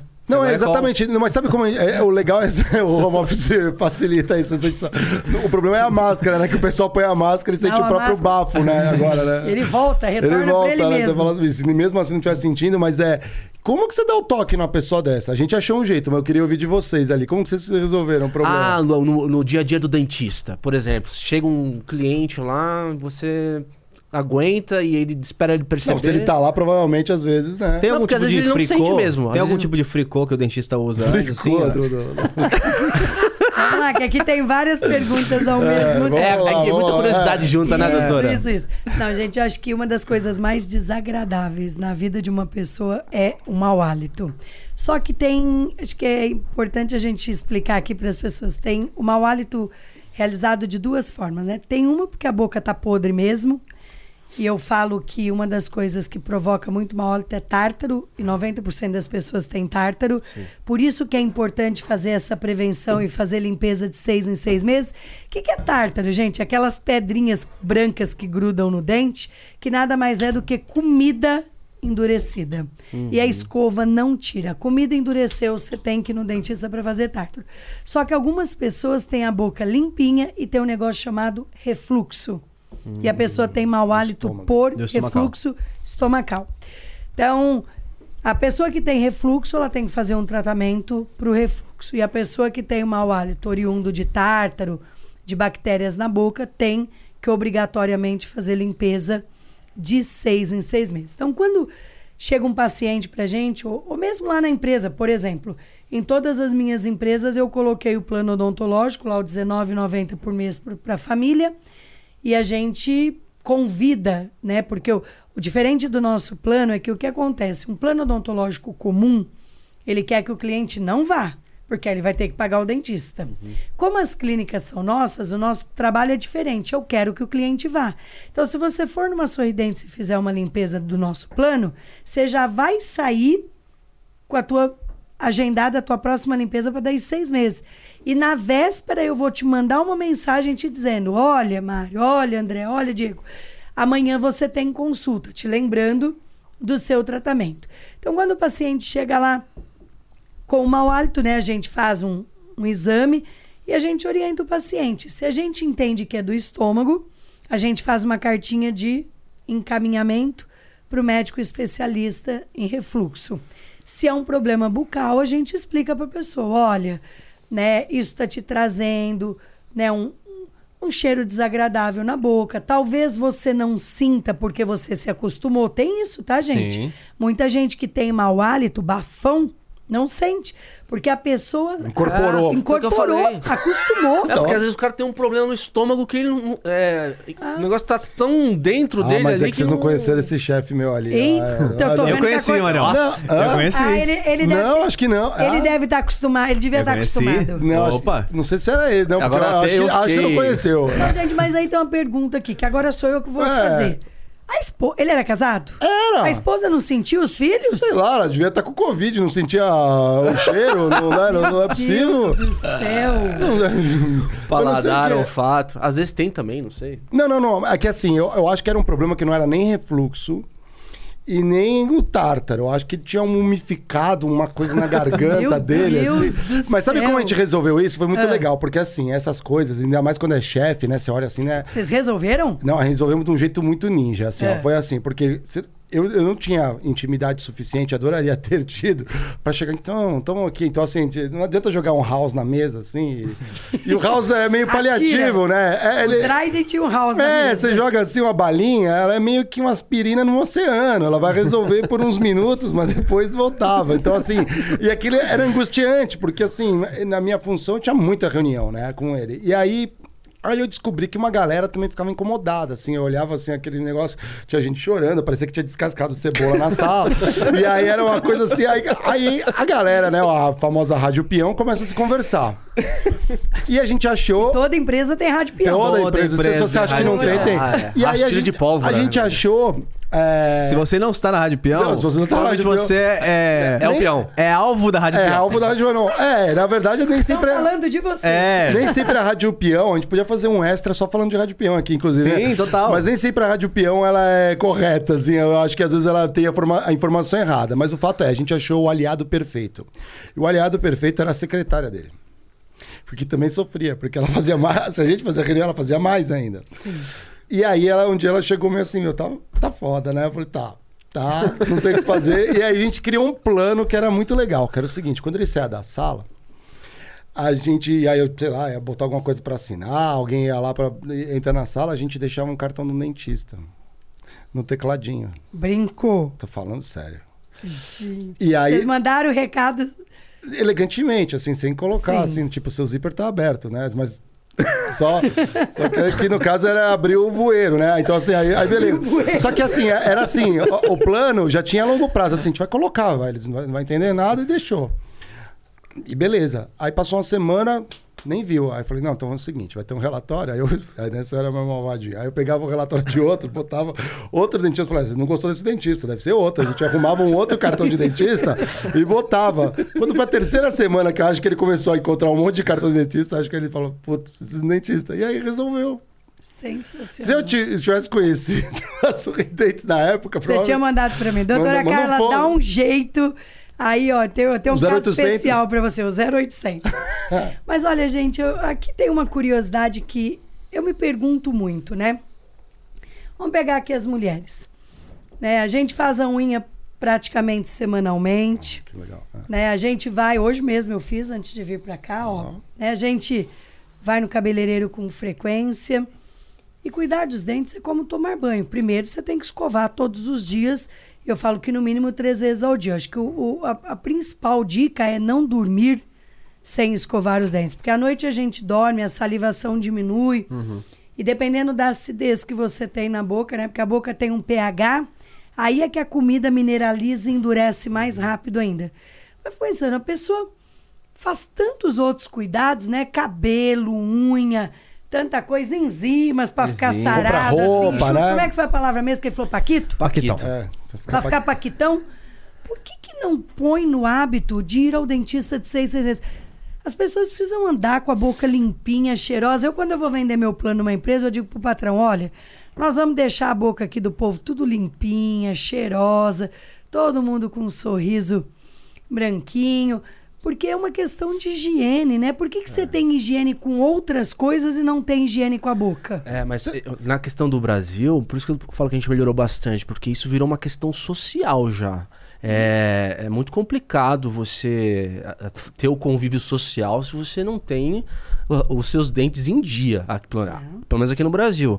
Diferente de alguns lugares que eu fui lá fora e que eu já encontrei coisas assim Cara, eu falei, puta, aqui no Brasil eu não encontro coisa na, desse jeito. Na Europa é de chorar. É. Acho é de chorar. A gente tinha que fazer o turismo pro europeu, pro americano, para vir aqui conservar mas os faz, Mas hoje faz já muito. tem. Não tem, mas eu, inclusive eu tenho um, um ex-chefe meu brasileiro que voltava, tá, tá, nos Estados Unidos, ele voltava só. Quando ele vinha, ele já fazia tudo. Já vinha, ah. não, passava nós, no dentista. Nas nossas unidades mais bem localizadas, as unidades são mais centrais ali, né? Nós atendemos muitos pacientes estrangeiros. Eles vêm como eu disse para vocês, por exemplo, nos Estados Unidos o tratamento é uma fortuna, é mais barato a pessoa vir fazer o tratamento no Brasil, ainda dar uma passeadinha e ir embora do que tratar lá fora, é. porque lá fora é muito caro. Será que o pessoal não tem medo do motorzinho, do barulho, sei lá, aquela fobia? Eu acho uma besteira. Quando eu vou no dentista. Não, eu... eu acho que não está na lista de prioridades, mas isso vem mudando. Tem que entrar na lista de prioridades vai no cabeleireiro, bota na tua lista de prioridade, ir ao dentista de seis, seis meses. E olha que incrível, ó. Pessoal, agora eu vou denunciar eles, hein? Quer ver a minha pergunta? Uhum. Faz quanto tempo que vocês não vão ao dentista? Ah, eu faz uns... dez anos. Nossa não, senhora! Cara, por causa da, Aí, é por causa da eu, pandemia eu, tô demorando mais mesmo. Mas você ia de quanto, quanto tempo? Eu ia de seis, seis meses. Você? Ah, eu ia bem, sim. Eu ia. Sim. Eu, eu, eu coloquei lentes, né? Coloquei lente na... Aqui nos da frente. Você ah, Vocês viram que Paquito, que chique? Dá uma risadinha pro pessoal, ó. Ah, Sorriso que top. Homem, que homem. É uma porcelaninha assim. É, a minha dentista, aliás, um salve pra minha doutora. Aqui, eu, eu, inclusive, eu tive uma dentista há tanto tempo que ela aposentou. Aí eu fiquei assim, sem. Ai, meu Deus, pra onde que eu vou?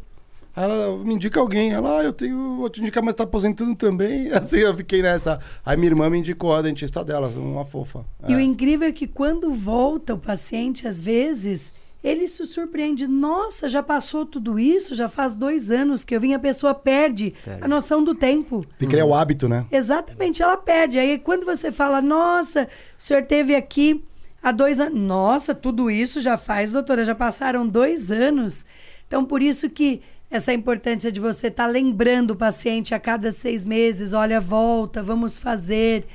É porque é uma questão de higiene. É, mas aí acho que eu volto ao ponto que eu acho que é, na grande maioria dos casos, o interesse é que você não vá. Porque isso é um caso que você falou, é fato. Tem muitas empresas que têm, as pessoas têm já é, é convênio pela tem empresa e não vai. Por quê? É. As pessoas não têm interesse que você venha é, fazer o processo, que é o preço do dentista. É custo pro plano, é custo né? Pro Mas plano. eu não entendo por que, que... E é verdade isso que você tá falando. É. Mas tem muito plano que não dá, não dispara um alerta, amigão. Mas por isso? Claro que não. Claro se que você não. for, ele tem que pagar. Mas, mas, é, não, mas não é isso. É que eu, mas o problema não é que se você deixar gravar, o custo do tratamento é muito maior, é pior pro plano. Sim, mas, mas é. pra empresa tem uma coisa. Ah, não, sim. Qual que é a rotação média das pessoas? Então, ah, daqui sim, a é dois anos, você sai da sua empresa, você tá em outro, outro convênio e esse é o problema do outro cara. Não, e tem mais uma outra questão que ele Nossa, falou aqui, é... importante, tá?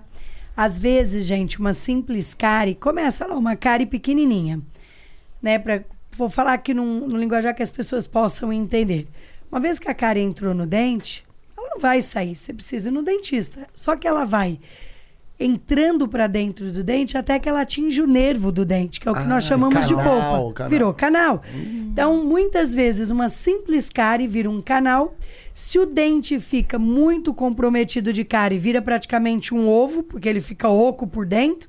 E aí se quebra o dente, vira o quê? Canal, núcleo e coroa. Aí ou um implante. Ou seja, quanto mais fica, pior o problema hum. se torna. Ele só tende a crescer. Então, eu, eu, eu sempre Você sugiro... trabalha com implante também? Tudo, tudo todo, todos. Colocamos aparelho, implantes, lente de contato, Eu descobri tudo. que o Brasil é super referência em implante também, Sim. né? Com Os dentistas titânio. brasileiros são fenomenais. Né? Eles são diferenciados no mundo todo. A gente tem uma formação muito boa. Aqui, por exemplo, nos Estados Unidos, um dentista americano ele não pode praticar na boca de ninguém. Eles têm, morrem de medo de processo. É. Ele pratica em bonecos. Aqui não, a gente atende na faculdade pessoas mesmo. E a gente tem uma visão muito mais ampla. Então, a gente é, é diferenciado, somos bons tecnicamente, temos muitos, mas mesmo tendo mais de 300 mil dentistas no Brasil, 20 milhões de brasileiros nunca sequer pisaram ao dentista. Então a gente precisa levar isso, a oportunidade para mais pessoas. E fazia, fazia sentido, por exemplo, se você quisesse internacionalizar um dia a Sorridentes para uma Europa, resolver um mega problema de lá também, ou é outra Então, estamos olhando. Em 2018, eu e meu marido estávamos montando um plano de expansão para os Estados Unidos. Já tínhamos estudado o mercado, só que aí apareceu a opção de comprar a Geolaser. E tivemos que fazer uma escolha, porque ou o dinheiro comprava a Geolaser ou o dinheiro expandia nos Estados Unidos. E acabamos fazendo a escolha certa, porque a Geolaser cresceu muito, é muito, muito. Imagina, em dois anos virou uma rede de 265 unidades e a gente acabou postergando. Ontem mesmo eu estava numa reunião grande com alguns dentistas e investidores de Portugal, querendo levar a marca para Portugal. Então nós estamos namorando, estamos olhando, mas não estamos com pressa, porque nós estamos numa expansão muito acelerada Muito aqui. Para quem me acompanha nas redes sociais, vê que toda segunda-feira a gente inaugura a loja. Todas as segunda-feiras a gente abre de 7 a 10 novas unidades. Hoje eu tô aí com quase 200 unidades em obra, em construção para serem inauguradas. chegar em mil, né, ano que vem, pô. Ô, minha meta, hein? Como diz, festa em dezembro, em outubro de 2023 para comemorar as 20 lojas.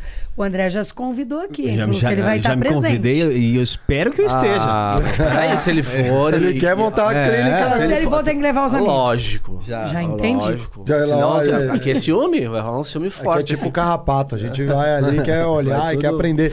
E você visita muito as, a- a- a- as unidades? Sempre que eu tenho oportunidade. Eu não consigo frequ... né, É, ir muita unidade, assim, mas. Hoje é. eu toco oito empresas, né? Tenho 15 diretores abaixo de mim, duas vice, dois vice-presidentes, meu marido e mais um vice-presidente financeiro administrativo. E nós estamos falando aí num negócio entre diretos e indiretos, né? 12 mil colaboradores, porque tem os, os parceiros e os colaboradores diretos, 6 milhões de clientes. Então, hoje, se eu for visitar a loja, eu preciso de dois anos para poder visitar todas as lojas. Mas, por exemplo, eu vou dar uma palestra em Curitiba. Eu aproveito, visito algumas lojas. Eu fui para Cuiabá fazer alguma coisa. Então, sempre que eu me desloco, eu aproveito para conhecer ou visitar uma unidade. Sou muito próxima da, das minhas redes. A gente tem aí reunião, por exemplo, de alinhamento e desenvolvimento todas as terças à noite na Sorridentes. Na Geolaser de 15 em 15 dias às quartas-feiras. Na Olhar Certo também. Então, nós temos convenções, centros de treinamento. Somos muito, muito próximos dos nossos franqueados. Porque quanto mais fortes eles ficarem, mais mais profissionais e mais desenvolvimento nós dermos para eles, o sucesso deles é o meu sucesso. Aí o pessoal fala assim para mim: ah, como é que eu faço para vender 30 franquias por mês? É só ter franqueados felizes. Eu posso dar ouro para os meus franqueados. Ouro. Primeiro, né, que eu tenho uma equipe gigante para dar suporte know-how para toda a minha rede. Eu não poupo em pessoas, eu tenho pessoas extremamente capacitadas. Mas franqueado feliz é franqueado que ganha dinheiro, franqueado que leva dinheiro para casa no final do mês. Então, os meus maiores vendedores de franquias são os meus próprios franqueados. Eles é que mais indicam, eles que falam bem. Porque imagine só, imagine aqui que o André quer comprar uma franquia. O que, que ele vai pegar? Aquele negócio chamado circular de oferta de franquia. Isso aí. Vai pegar uma lista lá de franqueados e vai ligar para uma meia dúzia e dizer: e aí, tu tá contente? Vale a pena mesmo? Se o cara tiver ferrado, ele vai dizer: sai fora, né? E você Nem perde as entra, vendas. é. Não é assim? É, total. Agora, se você tem uma rede feliz, o cara vai te dizer: rapaz, entra pra dentro que o negócio é bom mesmo. Então, eu falo que eu Aliás, nem ó, aqui, preciso ó, tá gastar faltando muito dinheiro com 50 mil pra fazer mais uma, já entra junto. Já vamos. é, Já vamos E, e como que funciona o planejamento de metas, Carla? Como é que funciona? Ah, nós temos todos os anos, na verdade, a gente faz um para cinco anos e a gente vai revisitando ano a ano. Uhum. Então, agora por volta, eu vou até detalhar um pouquinho mais para as pessoas que estão aqui com a gente entender. Agora, por volta mais ou menos de setembro, a gente começa a trabalhar no planejamento estratégico de 2022. Esse planejamento tem que estar tá revisado e 100% pronto e aprovado até o último dia de novembro. Inclusive, o bônus está uhum. atrelado a isso.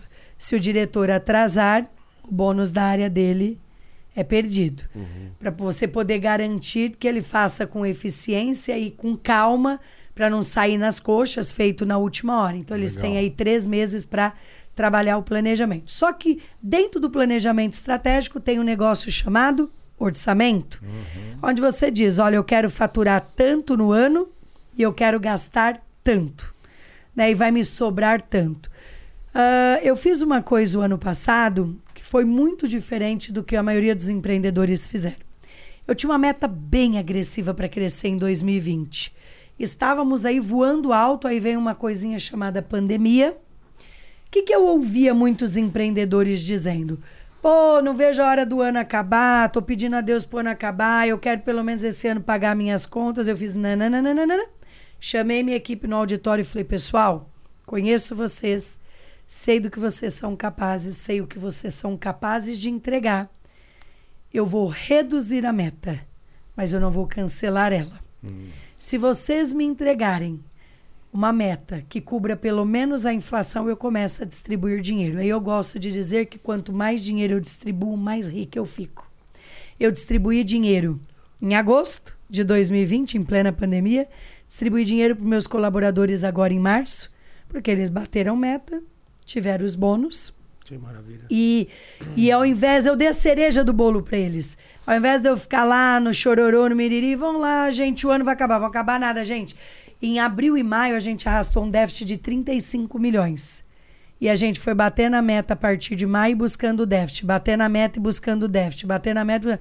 Por fim, faltaram 2 milhões para eles não baterem a plus ganharem bônus ainda mais Nossa. duplicado. Faltou muito pouco, mas terminamos o ano com chave de ouro e eles com um dindinho no bolso. Que legal. Tem um lado glam glamouroso, né? Que é o crescimento, mais franqueados e tudo mais. Mas a gente sabe que nem todo franqueado dá certo e algumas unidades acabam fechando. O que, que acontece de errado normalmente quando a unidade fecha ali? É o perfil? O que, que é? Então, olha, o que nós tivemos de histórico ao longo dos 26 anos foi do franqueado de decidir sair da marca.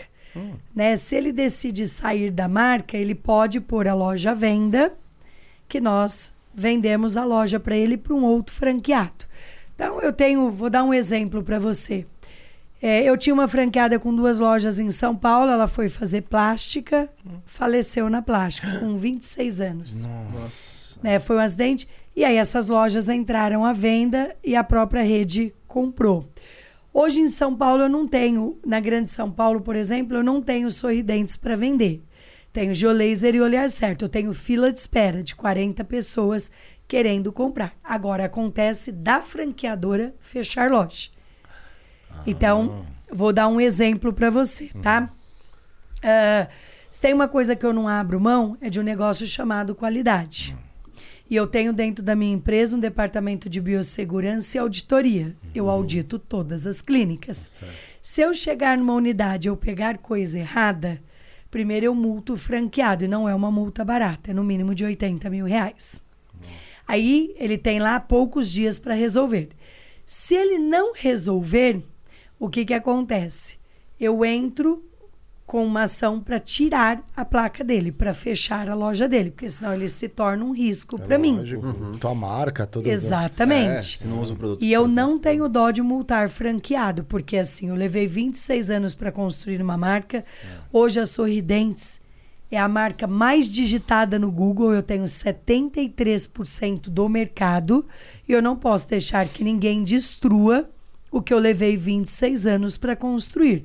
Então, se quiser andar do meu lado, tem que andar direito. Como diz o ditado lá no interior, tem que andar direito. E aí a gente.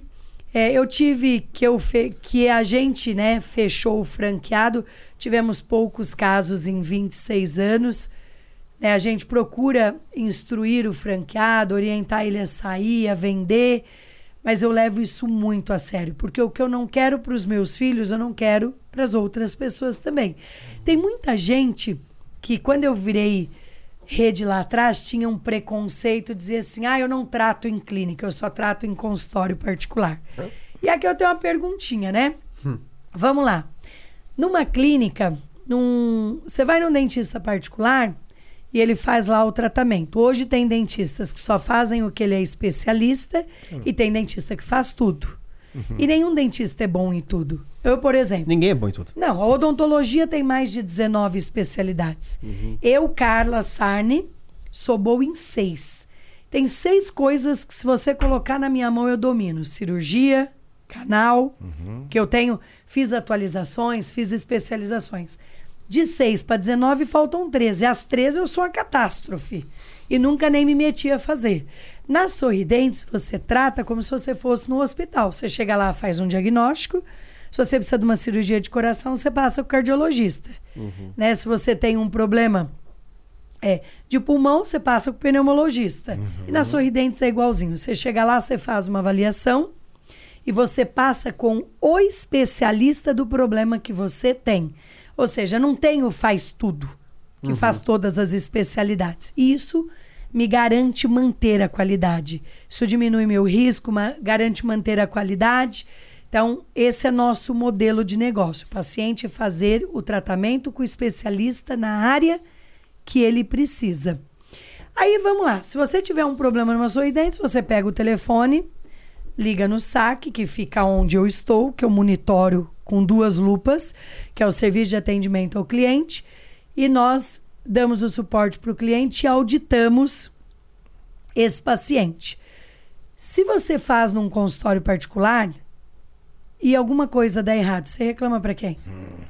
Para secretário. Uhum. Vai reclamar para quem? Uhum. Agora tem uma coisa, tá, gente? Muito importante. Né? Se tem uma coisa que eu não abro mão é de ceder para oportunista.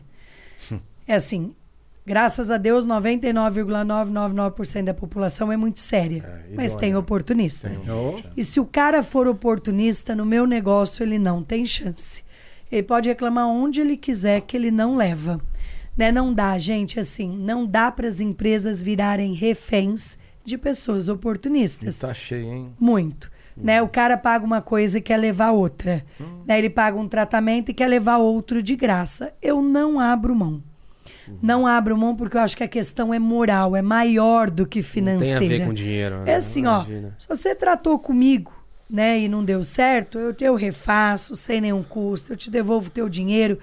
Agora, não dá para você querer pagar uma coisa e fazer outra. Né? Ah, eu, eu paguei um tratamento de canal de um lado da boca e quero um implante de graça do outro lado da boca. Não vai levar. E eu ando falando bastante sobre isso, né? Que as empresas é, têm os seus direitos e os seus deveres. Elas não têm só deveres, elas têm os direitos delas também. E eu ponho a minha cabeça no travesseiro e durmo, porque eu tenho certeza que eu construí uma empresa séria, uma empresa idônea. Né? Se eu não fosse idônea, não teria 6 milhões de clientes que respeita as pessoas. Uhum. Somos gente cuidando de gente, mas ela tem os direitos e os deveres dela. Legal. Total. Me deu vontade Legal. até de ser dentista agora. Não sei se eu vou. Vai, não vou voltar. É, assim. eu, acho que não deu. Ah, não, eu tenho um pouquinho. Eu, sempre que eu converso com alguém, eu quero fazer um pouquinho do que é, o pessoal um faz. Né, mas se eu fosse fazer um canal, eu ia errar tudo, ia é. arrebentar Eu tô conectando com o que ela disse, é, com o caso de estudo lá que, que a Sorridente teve em Harvard. Né? Eu não, não tive acesso ao conteúdo do caso de estudo mas foi mais ou menos para tentar estudar as melhores práticas que vocês conseguiram estabelecer nas Sorridentes ou foi o modelo de negócio de expansão das clínicas? Como é que foi? As duas coisas. O, o estudo em Harvard, ele. Vou contar como é que a gente virou o case em Harvard. Há uns anos atrás, eu fui convidada pelo BIT, uhum. né, pelo Banco, ah, aí, Banco Interestadual de é. Desenvolvimento de Boston, eles me convidaram para mim ministrar uma palestra primeiro em Medellín, na Colômbia, representando o Brasil. que eu pudesse falar como é que era o comportamento da base da pirâmide e como era atender com qualidade a população independente da classe social. Fiz uma palestra lá para umas 3 mil pessoas. Uau. Aí passaram dois anos, eles me convidaram para ministrar uma palestra no México. Até as duas palestrantes fui eu e a Ana Paula Padrão. E nessa palestra tinha um diretor de Harvard na plateia. Foi em julho isso. Em agosto, eu também abri mão de uma viagem. Foi engraçadíssimo, porque eu recebi uma ligação Aí eu falei de Boston, não, gente, desculpa, de Washington, tá? Uhum. É, o BD fica em Washington. Recebi uma ligação de Washington. E aí, doutora, vai estar com a gente no México? Eu falei, mas eu não vi o convite, não sei se o e-mail tinha extraviado. Não, estamos contando com a senhora, já estamos divulgando. E eu tinha uma viagem de a passeio com os meus filhos para a Espanha. Eu abri mão dessa viagem a passeio para a Espanha e fui para o México representando o Brasil mais uma vez. E lá eu fiz uma palestra, esse diretor de Harvard estava lá. Em agosto, eu estou no escritório, recebo uma ligação de Boston, aí era de Boston mesmo, uhum. porque a Harvard Business School fica lá, perguntando se eu aceitaria escrever o case das sorridentes. Aí eu perguntei assim: quanto vai me custar isso? Aí o, o professor Michael Schill falou: nada, nós é que vamos pagar. Eu falei: vixe, tô que chique no último. Aí veio uma representante de Harvard, ficou quatro meses na Sorridentes escrevendo o case. Aí veio uma comitiva em dezembro de Boston, da Harvard Business School, checar se o que estava escrito era verdade. Aí eles olharam o modelo de negócio, processos, como funcionavam, fizeram, falaram com os clientes. E aí, em abril de 2016, o case foi lançado lá. Nós fomos para o lançamento.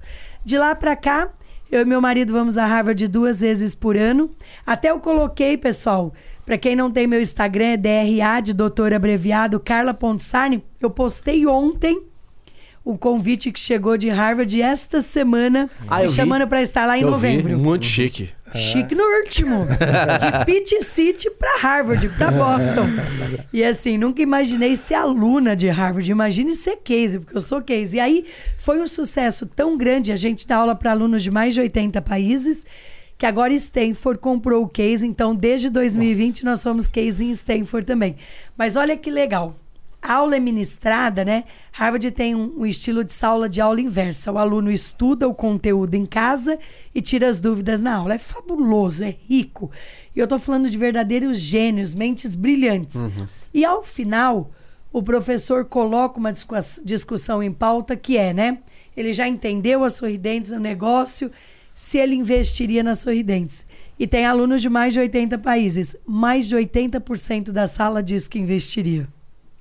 Então, por isso que eu acho que é. Estados Unidos, Europa, quem sabe Ásia, pode tranquilamente passar pelo seu caminho, Carla. Com certeza, mas a gente está bem focado na nossa expansão aqui. Agora eu ah, falo sim. que o cavalo passa para todo mundo, né? Monta quem quer e eu gosto de montar quando ele passa. Então, Tô de olho, olha, que ele passar, eu subo e vou ah, com ele. Sim, sim. A, a, a, diferença entre regiões no Brasil ainda tem uma, um mega problema para ser resolvido. Sim. Como é que como é que está distribuído os dentistas, a, a, mesmo as clínicas, como é que está hoje e qual é o foco de você para o futuro? 60% dos dentistas do Brasil hoje estão na região sul e sudeste. Uhum. Né, a maioria está onde está a riqueza do país. Então, existe uma oportunidade gigante. Hoje eu estou em 20 estados. Né? Minha meta até 2023 é estar em todos os estados, poder levar odontologia, é, oftalmologia e bem-estar para todas as pessoas. Né? Um sonho é ter em todos os municípios, mas ainda tem um déficit muito grande. Existe um Brasil que milhares de brasileiros de, desconhecem, né? Uhum. Que que está dentro de uma bolha. A prova disso é o sertão quando eu vou lá para fazer as ações sociais. Então, quando você vai lá para cima, você tem não só oportunidades de negócio, mas como também uma demanda reprimida de clientes. Então, é fabuloso.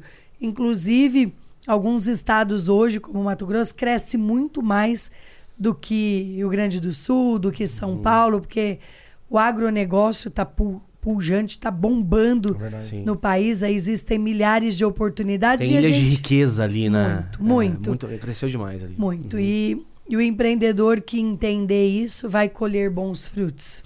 Sensacional. Temos perguntas. Temos emblemas. Ah, temos emblema. É o emblema de hoje. ver Aqui os nossos convidados são emblemas. Uau! Ah! Fiquei linda, hein? É, inclusive a turma vai, entra no critiquepodcast.com.br e resgata Esse emblema um emblema, né? Sabia que o pessoal coleciona os emblemas lindo. dos nossos convidados aqui, né? Vocês são geniais. Ficou lindo mesmo. Ficou, Ficou show de legal. bola. Esse e o do Sérgio Sacani, pra mim, foram é, um dos melhores. Os Qual é o nome do nosso artista aí, meu produtor?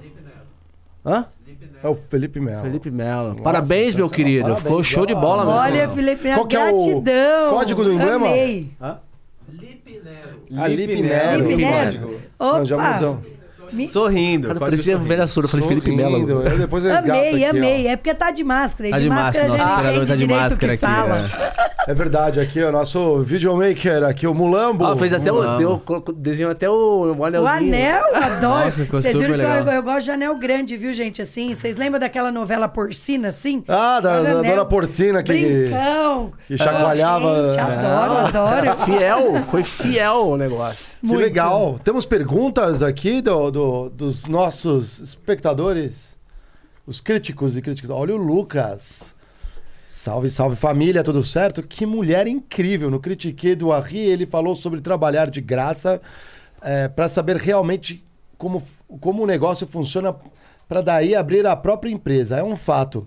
Mas e trabalhar de graça porque você gosta muito do projeto e quer ajudar e continuar na empresa? Você acredita nisso, pessoal, para aprender uma profissão e trabalhar de graça só para aprender a função? Não, não, e, e, assim, eu nem aconselho as pessoas a fazerem isso. Acho que as, as pessoas têm que, que valorizar o que elas fazem. É, eu, lá na empresa, eu falo a seguinte coisa, né? Você pode começar a trabalhar, você pode começar a trabalhar não ganhando o que você gostaria de ganhar e nem no cargo que você gostaria de estar, para depois você ir galgando o teu crescimento por meritocracia. E tem uma outra coisa também importante, né, que falou aí, que assim, é, na minha visão não existe esse trabalhar de graça, né? Existe a seguinte coisa, olha, ah, eu quero primeiro aprender para depois eu comprar uma franquia sua. Isso, né, isso nem pode ser feito. Eu não posso transferir know-how para alguém que não seja meu franqueado. Hoje o segredo do negócio, o modelo do negócio, ele é blindado e ele é transferido exclusivamente para quem é franquia, senão, franqueados nossos, senão eu colocaria o negócio em risco. Sim, legal. total. Agora, o dentista da, da Sorridentes, por exemplo, que quer buscar qualificação, ele tem. A DocBiz tem alguma sinergia, ele tem acesso a treinamentos específicos. Sim, inclusive, é, um dos cursos que os dentistas da Sorridentes fazem comigo é um curso de alta performance. Porque eu sou uma dentista que cada 100 pacientes que sentam na minha cadeira, 99 compram o tratamento. Gostam, voltam e indicam milhares de pessoas. Então, tem o curso de alta performance e tem a minha mentoria que é para empreendedores.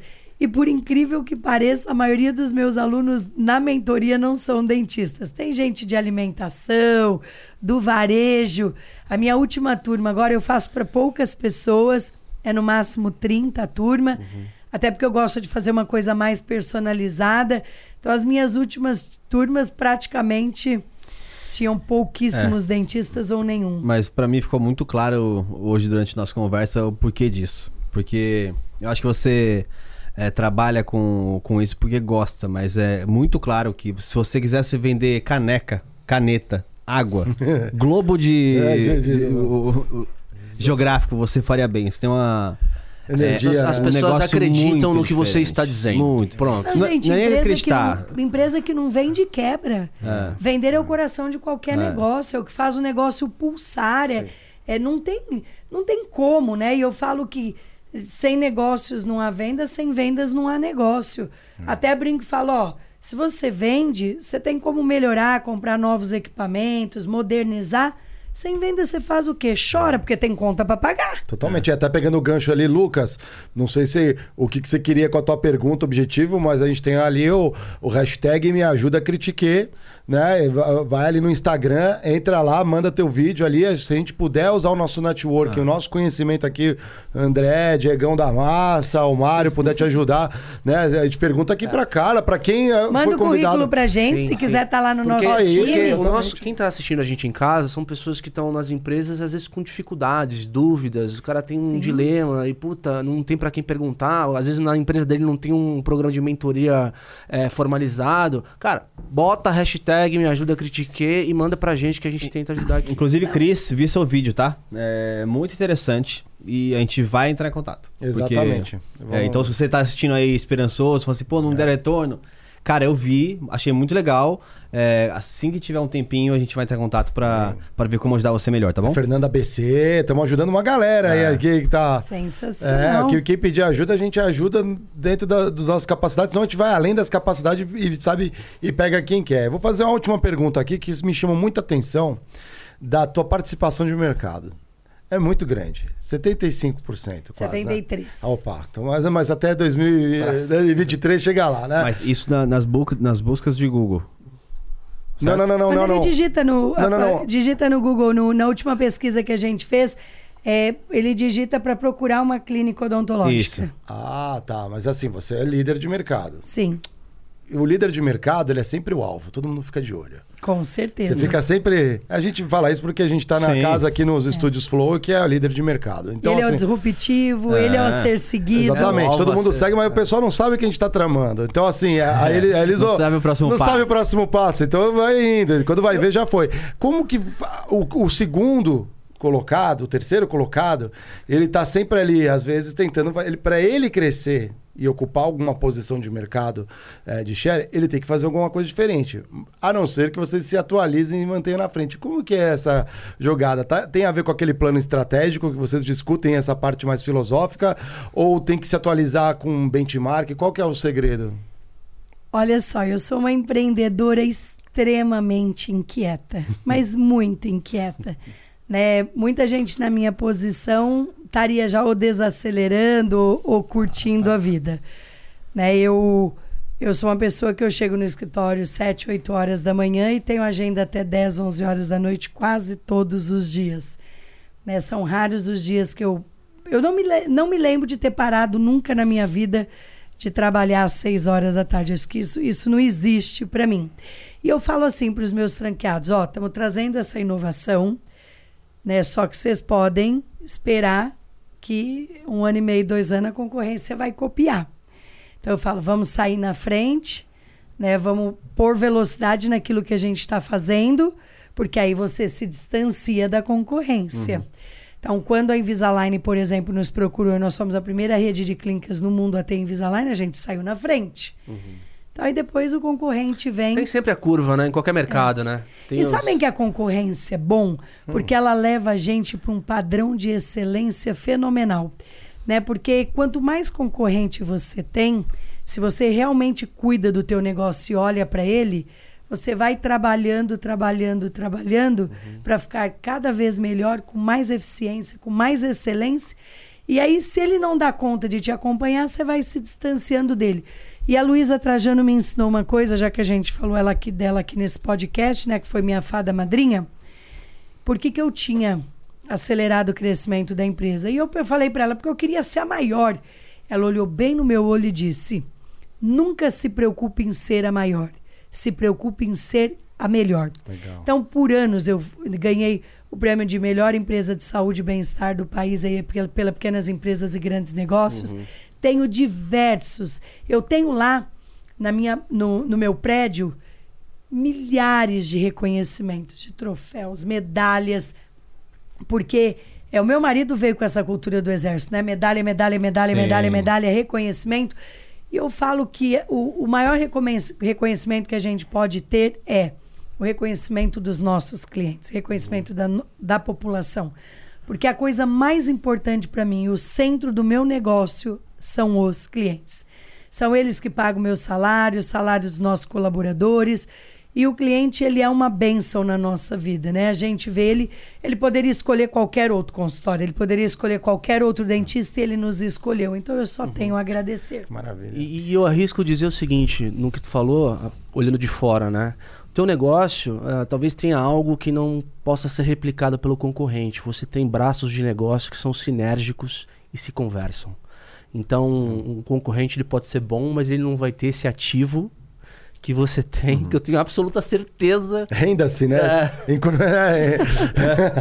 é, não, que, que, se conversa, né? É. Tem sinergias ali. Isso é muito né? forte. saúde e bem-estar puro, né? Não tem. É. Acho, que, acho que até é muito mais. muito competitiva, viu, é. gente? Ah, muito, bem-vindo ao clube. Assim. Vocês também ah, são? Nossa, total. Sim. A gente, inclusive, vai ganhar o prêmio de melhor podcast do, do Pequenas Empresas Grandes Negócios. Se tiver esse prêmio aí, eu quero ganhar, tá? O Pequenas Empresas. É. Ouviu, né? Ouviu, né? Não, porque tem uma galera aí de palco, sabe? Que aí quer falar não, e... não vive o que viveu, o que a gente e, viveu, não. Mas só mais uma coisa, um recado também que eu queria dar. É, hoje ou amanhã, vou, mandar, vou deixar na minha rede social depois, eu vou assistir de novo essa live, junto com quem quiser ver aí no, no Geiger 14, eu vou fazer uma live sobre isso. para passar algumas coisinhas que a gente pega aqui, que é difícil entrar e falar sobre o porquê disso, mas detalhar um pouquinho mais o porquê, é, para mim é tão claro o porquê ela chegou aqui. Então, é, tem muita coisa super interessante para discutir sobre a sua trajetória. Acho que a conversa poderia ir assim muito Não, além. Muito, muito legal. A gente gosta disso, de entregar Mas... conteúdo. Você veio aqui realmente. Brilhantou o nosso conteúdo, programa. Aliás, nossa missão. nossa missão é essa. Aliás, Diegão, por favor. É, doutora, aqui a gente tem um ritual que é. Pôr um dente quando cai o dente. É. Consertaram, né? Consertaram. É como, é como se fosse uma boca que a gente está construindo a cada convidado que vem aqui põe um dentinho.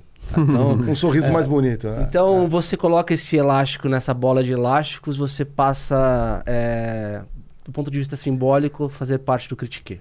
Então, Muito bom. e pode, obviamente, recados Olha que você quiser, aqui, quiser deixar. Aí. Ó, oh, tá legal. Tá ficando grande essa bolinha, né, galera? Tá, tá. tá. tá. Daqui a pouco vai chegar no tamanho do globo ali. E recados, você gostaria de deixar mensagem quero, aí pra quem tá assistindo sim. a gente? Primeiro eu quero agradecer imensamente a oportunidade. Eu espero de verdade ter agregado alguma coisa na vida das pessoas que, que nos acompanharam aqui, que ainda irão assistir. Né, eu acho que é, o, a gente está bem quando o mundo está bem. Eu sou eu sou muito verdadeira em tudo que eu faço, né? Sou essa pessoa espontânea que vocês estão vendo aqui. Ou me ama ou me odeia. então, olha, pessoal, quem quiser me acompanhar nas redes sociais, o meu Instagram é DRA de doutora Carla.sarno, doutor abreviado. Lá eu gero vários conteúdos inspirando e dando dicas para outros empreendedores. E o meu, para mim finalizar, eu digo aqui para vocês o seguinte, tá? Não desistam dos sonhos de vocês, os desafios vão continuar aparecendo. A gente precisa pedir para ter inteligência emocional, força e sabedoria para ultrapassar esses desafios. Né? Qual, os desafios não podem ser maior do que a nossa vontade de vencer. A nossa vontade de vencer tem que superar qualquer coisa. Ah, eu já tive vontade de desistir? Claro que tive, diversas vezes, mas nada que uma boa noite de sono bem dormida não resolva, porque você recarrega a energia, acorda no dia seguinte com a corda toda e ó, já nem lembra mais do dia anterior. E coloque prazo nos seus sonhos, senão você corre o risco de passar por uma vida inteira sem sequer realizar nenhum sonho e não viva uma vida de si. Se eu tivesse aberto, se eu tivesse empreendido, se eu tivesse casado, se eu tivesse tido filho. Bora lá, pessoal. Deixa o medo de lado e vamos que vamos. Se joga aí, ó. Vamos que vamos, hein? Vamos Se que joga. vamos. Pegou o lema Pegou do Critique. Peguei o lema do Critique. Vamos bater o ponto com a gente na saída também? Muito obrigado. Muito bom. Foi espetacular aqui o papo. A galera tá empolvorosa aqui no nosso chat. Um salve pra galera aqui. Um salve pro Otis também aí, que salve, está de cara acompanhando a gente. Obrigado aqui, Mulambo, por, pela enorme função de ser o nosso videomaker da noite. É, e um, nossa, um beijo no coração portas abertas para quando quiser voltar aqui no Critique. Gratidão, pessoal. Gratidão pelo carinho, viu? Não só de vocês, mas de todos que estão em casa. Posso bater meu Por cartão favor, aqui? Pode bater. Pode bater. Olhem só, lá vou eu. Vamos lá, vamos lá. É, não, se não bate o RH, cobra a gente aqui. É duro. É, é. duro. Se tem uma coisa que eu gosto é de hora extra. a, nossa, a nossa CEO é brava. É. Pronto. Posso colocar aqui? Pode, Pode. obrigado. Muito bom. É isso aí, galera. Certo? Chique.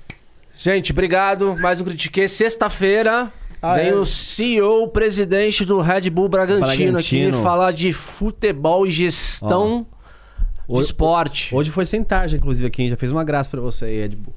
É, vamos lá. Tá imperdível. Não, é. não ganha um sponsor. Valeu, galera. Até sexta. Fui.